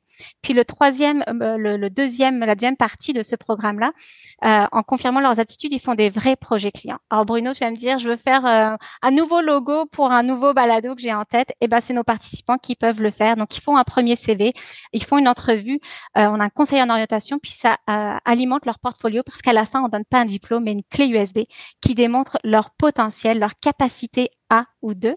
Et notre objectif, c'est soit qu'ils se trouvent un emploi ou qu'ils retournent sur les bancs d'école. Et on a un taux de succès de 65%. Donc, euh, un jeune sur trois euh, chez Cybercab euh, soit retourne à l'école ou se trouve un emploi. et ça leur redonne de l'espoir. Ils ont aussi une communauté. Hein. on a quatre cohortes par année. Donc, sa vie, sa vie, c'est très dynamique chez nous. Et on a pour ambition de déployer cet incubateur euh, en région aussi, parce qu'on sait que le taux de décrochage, hein, je ne sais pas si tu as vu l'étude qui est sortie euh, la semaine dernière, c'est assez impressionnant au Québec. Ça coûte 14 milliards de dollars euh, par année au Québec et nous, on veut justement accueillir ces jeunes. On a cette expertise depuis 24 ans et on souhaite l'offrir à ceux qui en ont besoin et ceux qui ont cet amour pour le numérique. Et on sait que tous les domaines, les métiers ont du numérique maintenant et dans dans, en 2030, euh, les métiers vont changer. Donc, euh, il, faut, il faut être là et on intègre la cybersécurité, l'intelligence artificielle dans tous ces nouveaux domaines. Et là, je voyais que, preuve de, votre efficacité, euh, je voyais qu'il y a le ministère de l'Éducation qui arrive pour vous donner un coup de main en vous amenant des sous. Écoute, absolument. On a un investissement important du ministère de l'Éducation euh, de 500 000 dollars pour nous aider de le déploiement en région et offrir la gratuité euh, les deux premières années aux écoles secondaires. Euh, et d'où l'objectif d'être dans les 17 régions du Québec. Donc, le ministère nous appuie là-dedans. Ils, savent que le numérique est important et que notre pertinence est telle qu'ils nous donnent ce, ce, ce, cette opportunité-là euh, de continuer d'aller plus loin et plus vite euh, pour soutenir euh, l'éducation avec le numérique. Marie-Estelle, vous avez mentionné que, ça, ben, évidemment, ça fait longtemps que vous êtes là, mais vous avez, vous avez une communauté d'anciens, là, vous avez des, des, des finissants qui sont là. Qu'est-ce qu'ils vous disent comme témoignage? Que, quelle est la rétroaction par rapport à l'expérience qu'ils ont eue chez vous? Écoute, euh, ça, ça souvent c'est ils ont trouvé quelque chose qui brûlait en eux depuis tout jeune et euh, c'est comme une fleur qui s'est euh, épanouie. Ils ont trouvé euh, leur place vraiment. Quand on dit leur place dans la société, c'est vraiment ça. ils ont trouvé une communauté, ils ont trouvé des opportunités d'emploi parce qu'évidemment on est on est connecté à une communauté d'affaires, des jeunes qui ressemblent à eux aussi avec tout ce que ça amène. donc c'est l'espoir, c'est trouver leur place, c'est trouver des aptitudes, des, des opportunités et euh, une communauté avec qui ils continuent à, à grandir et à collaborer, on va dire, dans leurs domaines respectifs. Euh, et ça, c'est chaque année qu'on le fait. On invite tous nos finissants depuis les années 2000. Donc, on a une communauté assez grande. Ben, ça va faire un bon réseau de contacts à un moment donné. Mais déjà, je veux revenir sur un aspect euh, sur lequel vous touchez, puis c'est parallèle ou c'est en filigrane des, deux grands programmes que vous avez. C'est toute l'importance que vous accordez à la formation par rapport à la citoyenneté numérique et la cybersécurité. Ça, ce sont des points qui sont vraiment intrinsèques à votre organisation. Hein? Oui, absolument. Déjà, je tiens à souligner, c'est grâce à, à CyberEco euh, qui nous a propulsé, qui nous a permis à développer cette expertise-là. Et je suis fière de dire qu'on a vraiment une expertise en cybersécurité et citoyenneté à l'ère du numérique. De plus, faut savoir que nous, chaque année, le contenu est vérifié par les gens de l'industrie. On a la Banque nationale, on a Desjardins, on a l'Université de Montréal qui vérifie que chaque année, on donne du bon contenu à ces jeunes-là. Et c'est un, euh, une activité la plus demandée dans les écoles. Donc, nous, ce qu'on fait, c'est que déjà, on les éveille à la cybersécurité, comment se, bien se comporter derrière son écran. Donc, c'est avant même la cyberintimidation. Comment tu réagis, comment tu mets tes commentaires, apprendre l'outil qu'ils utilisent, que ça soit Instagram, que ça soit leur ordinateur, leur téléphone, et euh, qu'est-ce qu'il faut mettre sur les réseaux sociaux, par exemple? Sinon, on va découvrir où est-ce que tu es, etc. Donc, vraiment, c'est les sensibiliser. Les jeunes sont les plus sensibles aussi à se faire voler leur identité. Euh, on leur fait des ateliers concrets. Donc, euh, et pourquoi un mot de passe sécuritaire? Combien de temps ça prendrait à cœur de, de le découvrir? Quelles sont les images générées par l'intelligence artificielle, le vrai, le faux? Donc, tout ça pour vraiment euh, écarquiller leurs yeux à cette réalité du numérique. Euh, moi, je me souviens dans mon époque, euh, ma mère me disait euh, quand on t'offre un bonbon dans le parc, tu dis non. Mais maintenant, ces gens-là sont invités chez nous. Et, et, moi, je suis une maman et je suis pas la meilleure des mamans, mais je me dis, mon fils, qu'est-ce qu'il fait derrière son ordinateur ou ma fille? Parce que donc nous, on veut vraiment aller même plus loin là-dedans. Dès que le jeune est un outil du numérique, on veut être là pour les éveiller. Puis c'est un peu un triangle. On veut éveiller le jeune, l'enseignant et le parent, euh, parce que maintenant le numérique est de partout. Il faut vraiment euh, éveiller ces jeunes aux enjeux du numérique et qu'ils les adoptent d'une manière éthique. Et ça, c'est vraiment notre mot, que ça soit pour la cybersécurité ou l'intelligence artificielle. C'est notre mission chez Cybercap. Après avoir entendu euh, vos propos, là, il y a trois types de personnes qui peuvent être intéressées par Cybercap. Il y a le jeune qui se dit, ben, peut-être que c'est la voie que je devrais prendre. Comment il fait pour vous contacter? Tout simplement sur notre site internet, on a, on a un formulaire d'inscription où il peut appeler. On répond en moins de 24 heures. On est très, très, très réactif. Ils viennent nous rencontrer. Nous, on vérifie que c'est vraiment le programme pour lui ou elle. Et sinon, on, euh, on lui donne des, des différentes options. Euh, donc voilà, c'est la meilleure solution. Ils nous appellent, ils nous écrivent. Moins de 24 heures, ils vont mmh. être chez Cybercap. On leur fait faire un petit tour. Le professeur qui aimerait vous avoir dans sa classe, comment il fait? Pareil, c'est très très simple chez nous. Euh, il nous passe un petit coup de fil ou un courriel et euh, nous on vérifie euh, quel genre d'activité il souhaite avoir. Nos formateurs ils sont disponibles et on y va, on est prêt. En troisième lieu, je pense à ces entreprises, ces entrepreneurs qui justement entendent parler de cette force professionnelle qui sort de chez vous avec du bagage pratique parce qu'ils ont travaillé fort là-dessus, puis qui ont le goût de faire la différence comme entrepreneur dans l'engagement social. Qu'est-ce qu'ils font? Est-ce qu'ils utilisent la même porte pour vous contacter? Oui, totalement. Et, et je, veux, je, veux, leur dire qu'il y a plusieurs opportunités en fait de s'engager auprès de Cybercap. Ça peut être du mentorat euh, auprès euh, de notre équipe pour justement les activités qui sont spécifiques à l'intelligence artificielle, la cybersécurité, etc.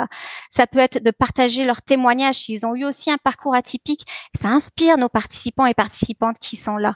Euh, ça peut être aussi d'une manière euh, d'investir financièrement s'ils veulent que leur entreprise ait un impact social on est voisins, c'est sûr. On est dans six régions, on va être dans 17 régions, donc nous sommes vos voisins. On a un impact sur euh, sur nos jeunes, euh, donc contactez-nous. On a on a besoin d'aide. On offre ça gratuitement les deux premières années aux écoles secondaires et et un petit coup de main de plus ne ferait pas de mal. Puis euh, vous venez de le mentionner, puis je veux qu'on termine là-dessus. À l'heure actuelle, vous êtes présent dans quelle région du Québec et, quelles sont vos prochaines régions? Alors, on est présent à Montréal, euh, bientôt à Laval dans les prochaines semaines, euh, centre du Québec, Chaudière-Appalaches, capitale nationale, la Montérégie, bientôt le Bas-Saint-Laurent à Rimouski au mois d'avril. Ensuite, on va aller dans les Laurentides, Estrie, et toute autre région euh, qui lève la main, très honnêtement, euh, on, va être au poste et on veut engager des formateurs, formatrices locales. Donc, euh, s'il y en a aussi qui sont intéressés de faire partie de cette belle équipe et d'avoir un impact sur le futur et de laisser un leg, ils peuvent nous contacter. Bon, ben là, vous venez d'envoyer plein de bouteilles. Euh, il y a sûrement des gens qui vont les attraper. Marie-Astrid Dupont, vous êtes directrice générale de Cybercap. Merci d'avoir pris de votre temps pour répondre à mes questions, puis je vous souhaite une bonne année 2024. Merci à vous aussi, Bruno. Ici Patrick Pierrat, éditeur de l'infolettre InfoBref. Connaissez-vous InfoBref? C'est un moyen simple et gratuit de connaître chaque matin l'essentiel des nouvelles importantes. InfoBref résume les principaux événements dans l'actualité et vous envoie une infolettre qui se lit en 5 minutes. Pour essayer InfoBref, allez à infobref.com. De retour à mon carnet. Autour de mes collègues maintenant, cette semaine, Stéphane Ricoul y va de sa seconde prévision pour 2024, alors qu'il nous présente un billet intitulé Un Internet réservé aux humains, pourquoi et comment.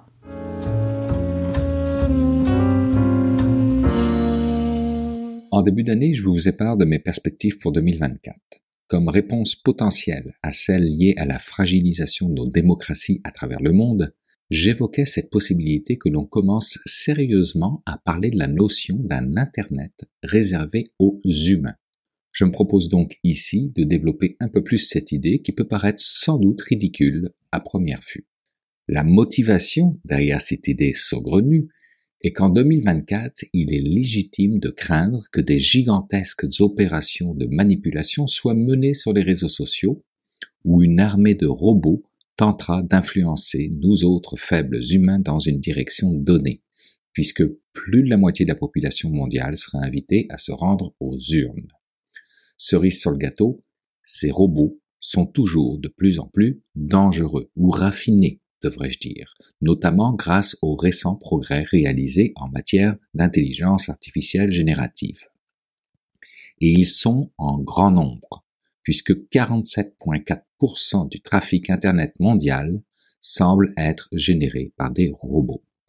En fait, dans la réalité, que l'on le veuille ou non, nous risquons dans un proche avenir d'avoir plus de robots que d'humains qui naviguent sur Internet selon une étude Bad Bot Report 2023 de Minvera. D'où l'idée d'un Internet réservé aux humains.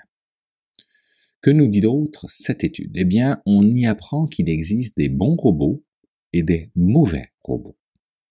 Les bons robots sont conçus pour réaliser des tâches bénéfiques pour les utilisateurs et les propriétaires de sites web. Par exemple, vous pouvez penser aux robots d'indexation utilisés par les moteurs de recherche pour indexer le contenu des sites web et améliorer la pertinence des résultats de recherche.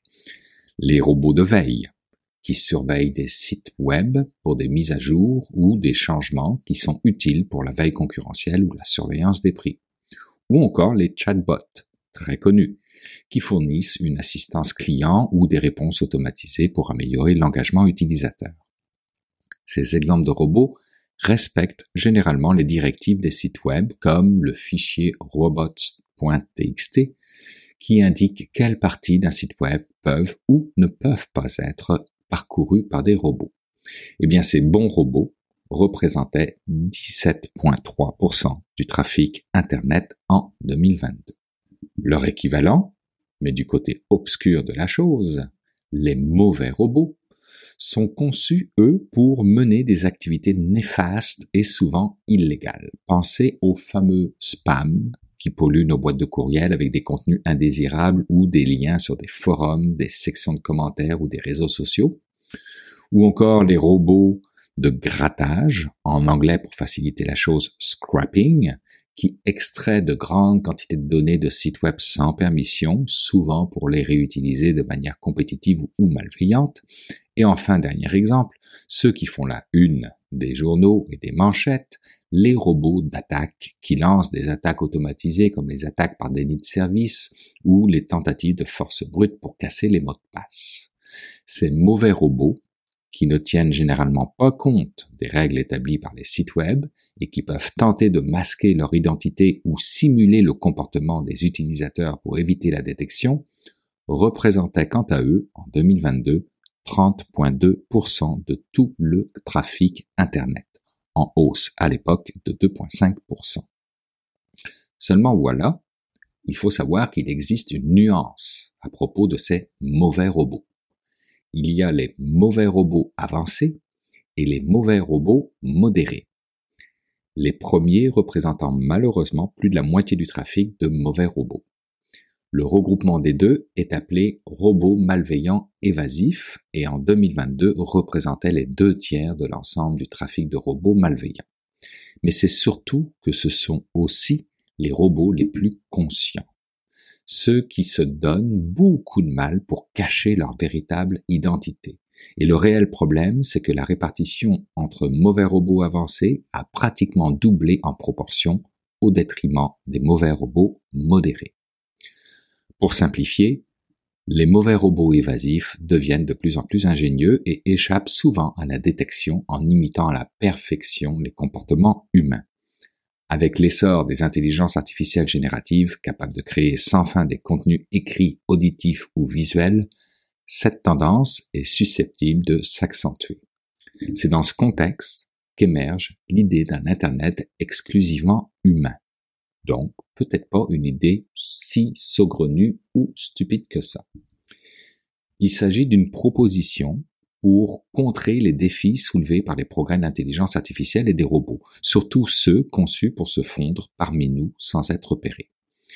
Imaginez un Internet où des indicateurs de comportement plus subtils rendent difficile l'imitation par les machines, où des vérifications biométriques ou autres méthodes avancées authentifient les utilisateurs, un réseau où des lois strictes préviendraient l'exploitation abusive des données et encadreraient l'usage des robots, un espace promouvant l'éthique et l'intégrité en ligne, valorisant la véracité humaine tout en offrant des zones où robots et intelligence artificielle pourraient opérer librement, mais sous certaines conditions.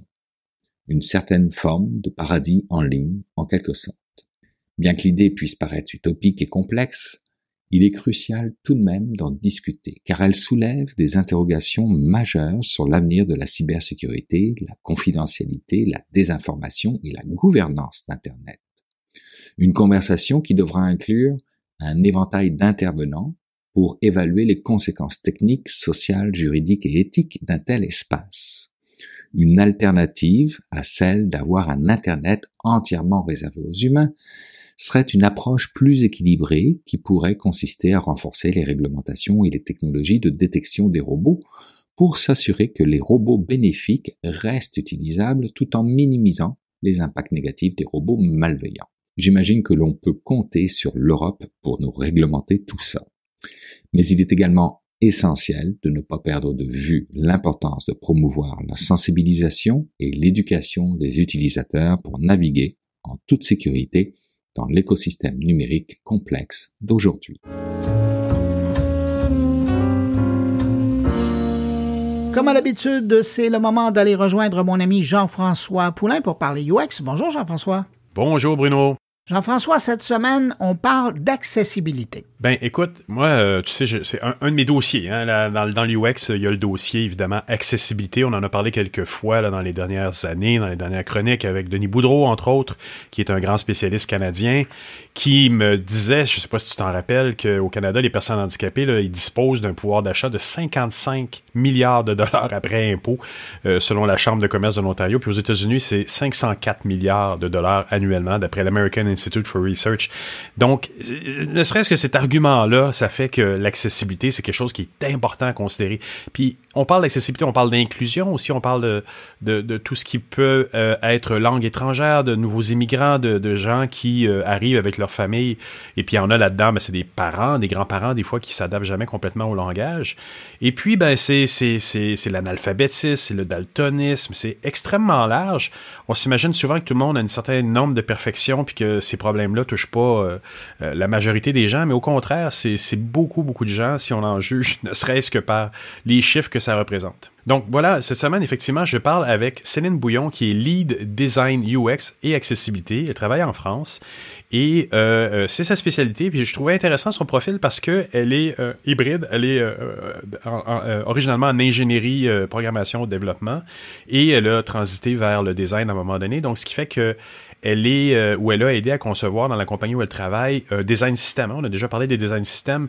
C'est cette espèce d'outil euh, qui permet à tout le monde de se parler dans, dans, un processus de, de, de, de production d'un projet numérique. Là. On documente tout là, au-delà de euh, évidemment il y a les Jira et autres de ce monde qui permettent de, documenter également, mais visuellement et, et permettre au UX de travailler dans un outil commun. Ben c'est un outil comme on a parlé dernièrement, le Figma, ben elle travaille là-dedans, elle fait des design systèmes, donc c'est la norme graphique, c'est la norme également de plus en plus des front-end pour les programmeurs. Et donc, c'est un bel endroit où euh, euh, justement documenter l'accessibilité. Et justement, comme je disais, elle a fait euh, un design système là où elle travaille qui est qui se veut accessible et qui, selon elle, est téléchargeable sur GitHub. Donc, voilà, il y a quelque chose d'intéressant là-dedans. Alors voilà, la table est mise. Merci Jean-François. On va écouter ton entrevue euh, à l'instant. Et nous, ben, on se retrouve la semaine prochaine. Salut. Ben, merci beaucoup à toi, Bruno. Bonne semaine, à la semaine prochaine.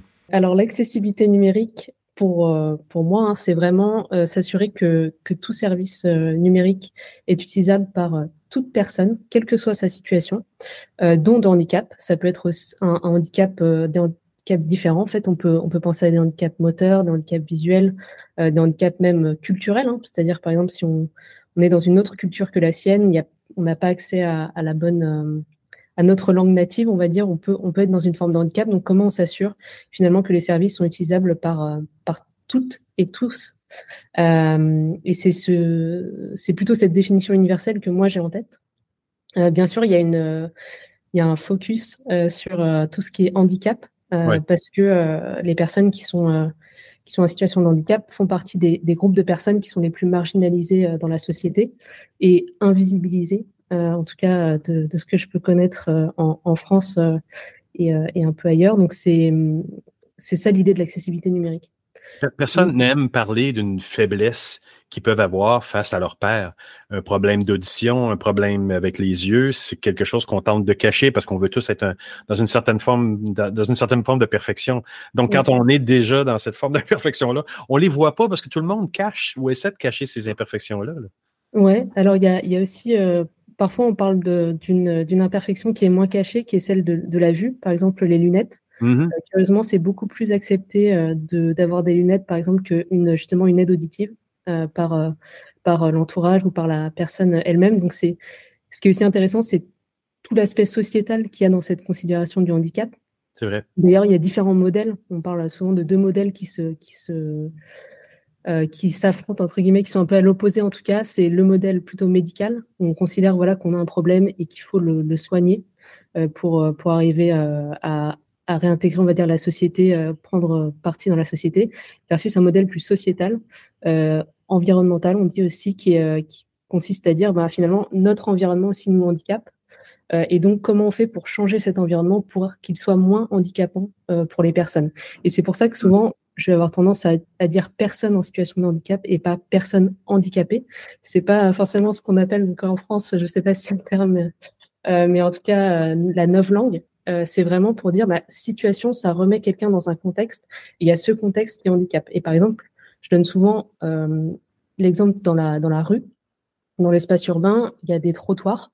Euh, décider en fait d'abaisser les trottoirs, euh, ça permet à des personnes qui ont des qui sont en béquille, qui ont une poussette, qui qui sont dans un fauteuil roulant, de pouvoir mieux naviguer. Et ben là, c'est la même idée, mais dans le monde numérique. et et ce qui me tient à cœur, c'est souvent, d'un point de vue design, on va dire, puisque je suis dans cette partie-là, c'est la notion, enfin ce que j'appelle l'équité expérientielle. Euh, la plupart du temps, on, on, va designer des expériences sur la base de la vue. Euh, et en fait, il y a d'autres manières d'expérimenter le numérique grâce à des technologies d'assistance, ce qu'on appelle les technologies d'assistance. Donc, je donne pareil souvent l'exemple de quand on est aveugle, parce que ça permet de, de voir rapidement euh, à quoi ça correspond. Mais quand on est euh, aveugle, on va expérimenter plutôt le, monde par, euh, par l'ouïe. Et donc, un lecteur d'écran, donc qui est une technologie d'assistance qui permet aux, personnes aveugles, quand c'est bien développé, quand un produit est bien conçu, euh, d'accéder à l'expérience par l'ouïe. Finalement, il faut qu'on s'assure, nous, designers, enfin, je pense que c'est notre responsabilité dans ce qu'on conçoit, de concevoir à la fois pour quelqu'un qui y voit, à la fois pour quelqu'un qui va entendre euh, cette expérience, qui va accéder à l'expérience par lui, ou par le toucher. donc là, c'est par exemple une mmh. personne aveugle qui saurait le braille et qui utilisait une plage braille. Et donc tout ça, ça va, si on voit vraiment ce, cette manière de designer en fonction des, du sens primaire qu'on utilise et de cette volonté d'arriver à l'équité expérientielle, eh ben on arrive aussi à designer euh, mieux, je pense. Et, et c'est pas, j'imagine, on, parle de la responsabilité des designers, mais c'est toutes les équipes de développement numérique, parce qu'on s'entend qu'un un, PO ou bien un chargé de projet qui ne met pas le temps nécessaire en amont, en début de projet, à analyser ou à juste prendre le temps de comprendre qu'est-ce qu'il va falloir faire sur le projet pour le rendre accessible et inclusif, c'est pas rien non plus, là, parce qu'on aurait beau dire oui, mais non, mais il faut prévoir au niveau design. Il y a aussi les développeurs qui ont une responsabilité.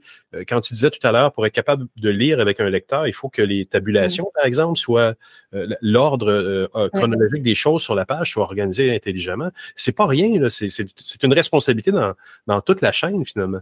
Ouais, exactement. Et j'aime beaucoup que tu parles de, de termes de chaîne, euh, parce que moi, justement, je parle aussi de la de chaîne de l'accessibilité numérique, qui peut être à tout niveau. Donc, si, tu le prends à l'échelle d'un produit ou d'un service, effectivement, c'est la, la chaîne entre les différentes personnes qui sont dans l'équipe qui font le produit. Et, donc, même à la fin, je dirais que toute la partie test ou euh, QA, c'est hyper important que les personnes ici soient formées à utiliser, par exemple, certaines technologies d'assistance, à au moins à tester au clavier pour s'assurer que justement euh, il y a une bonne navigation clavier, euh, qu'il y a les alternatives, etc.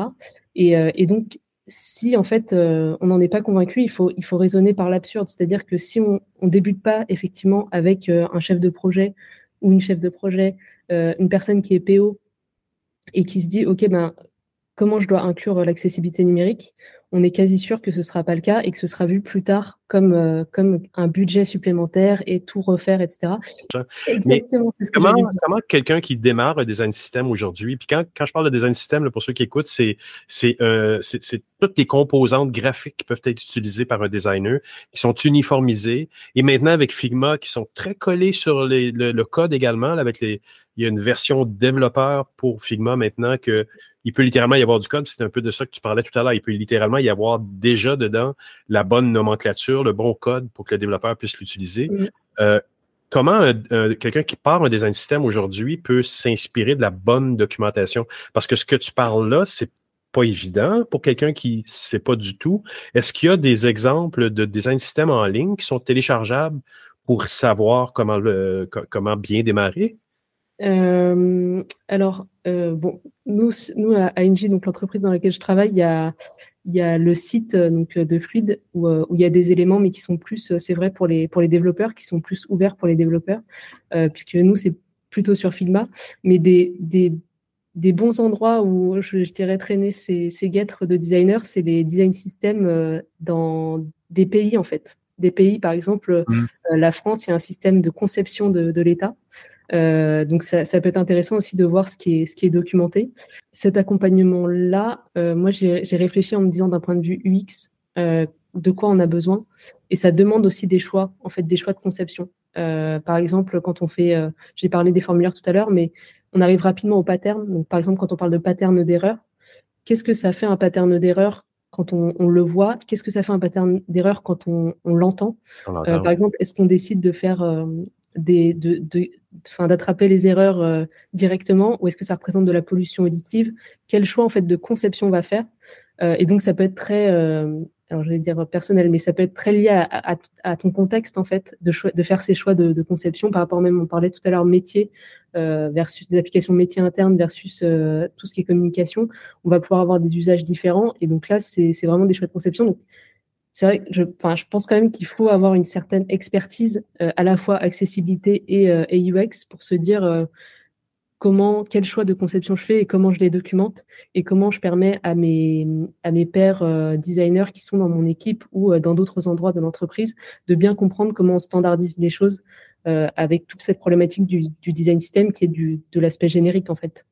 C'est intéressant. C'est essentiel, en fait. Et si on ne l'a pas, ben, il faut aller chercher si on n'est qu'un designer. Mais si on est un designer qui n'a pas encore les connaissances en accessibilité et inclusion, il faut littéralement, et qu'on est dans une grande société d'État ou dans une grande organisation, je pense que c'est un, c'est vraiment un incontournable.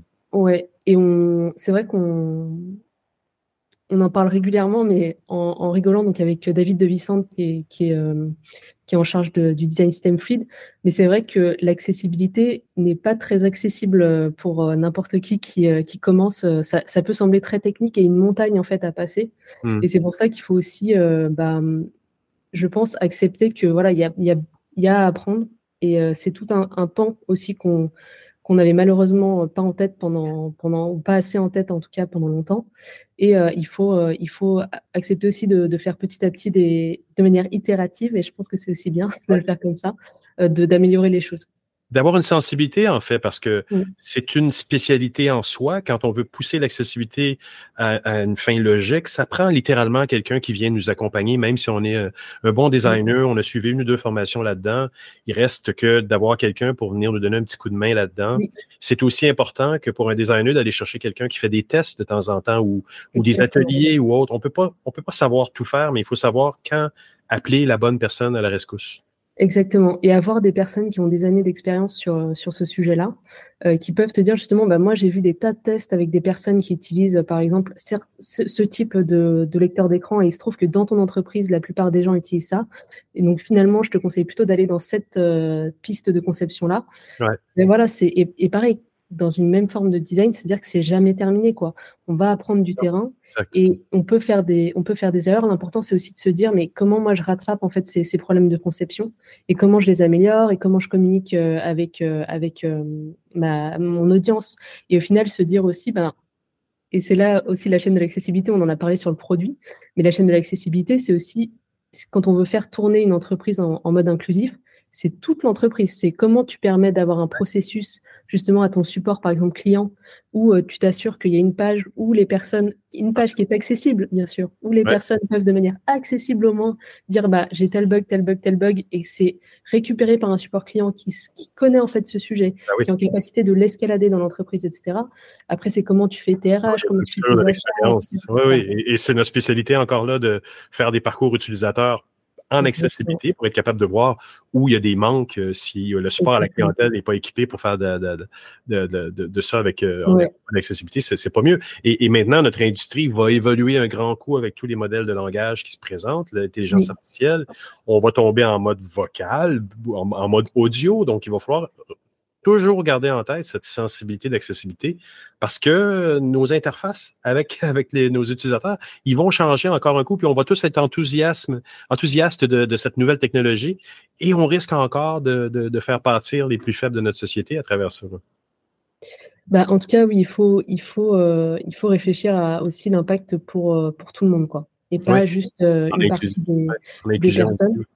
Et se dire aussi que ça peut être euh, une chance. Justement, on parle souvent des problématiques euh, d'alternatives, mais avoir, euh, avoir des, des intelligences euh, génératives qui peuvent nous aider dans, la, dans la génération de contenu tout en faisant attention. Parce que justement, récemment, j'étais à, France TV Access, donc les personnes qui font les sous-titres pour France Télévisions, donc à la fois en direct et sur aussi des émissions qui sont enregistrées. Et, et on, on nous parlait justement de cette intelligence artificielle générative en disant, bon voilà, tout le monde... il y a un côté où tout le monde pense que voilà, c'est la panacée, on va réussir à tout faire. Et attention, parce que justement, si on parle en termes d'expérience, ça ne suffit pas de juste, de juste retranscrire euh, ce que quelqu'un euh, ce que quelqu'un va dire au, au micro.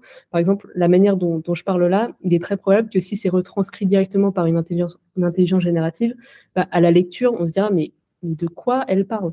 Euh, et donc, Ou il elle- faudrait- ou on voit pas que tu es enthousiaste quand tu Oui. en parles. Mais C'est vrai, il manque le contexte souvent. Là. Oui, et il faudrait, il faudrait comme retranscrire, retranscrire pour le mani- enfin pour que ce soit lisible d'un point de vue écrit et entendable euh, pour pour tout le monde, Tout à euh, compréhensible pour tout le monde. C'est un très, très large dossier. C'est super Oui. intéressant. Je pense qu'on va sûrement en reparler dans les, les mois qui vont revenir avec l'introduction de plus en plus grande de l'intelligence artificielle. Céline, j'aimerais te remercier vraiment beaucoup pour cette belle entrevue. Bah merci à toi, c'était top.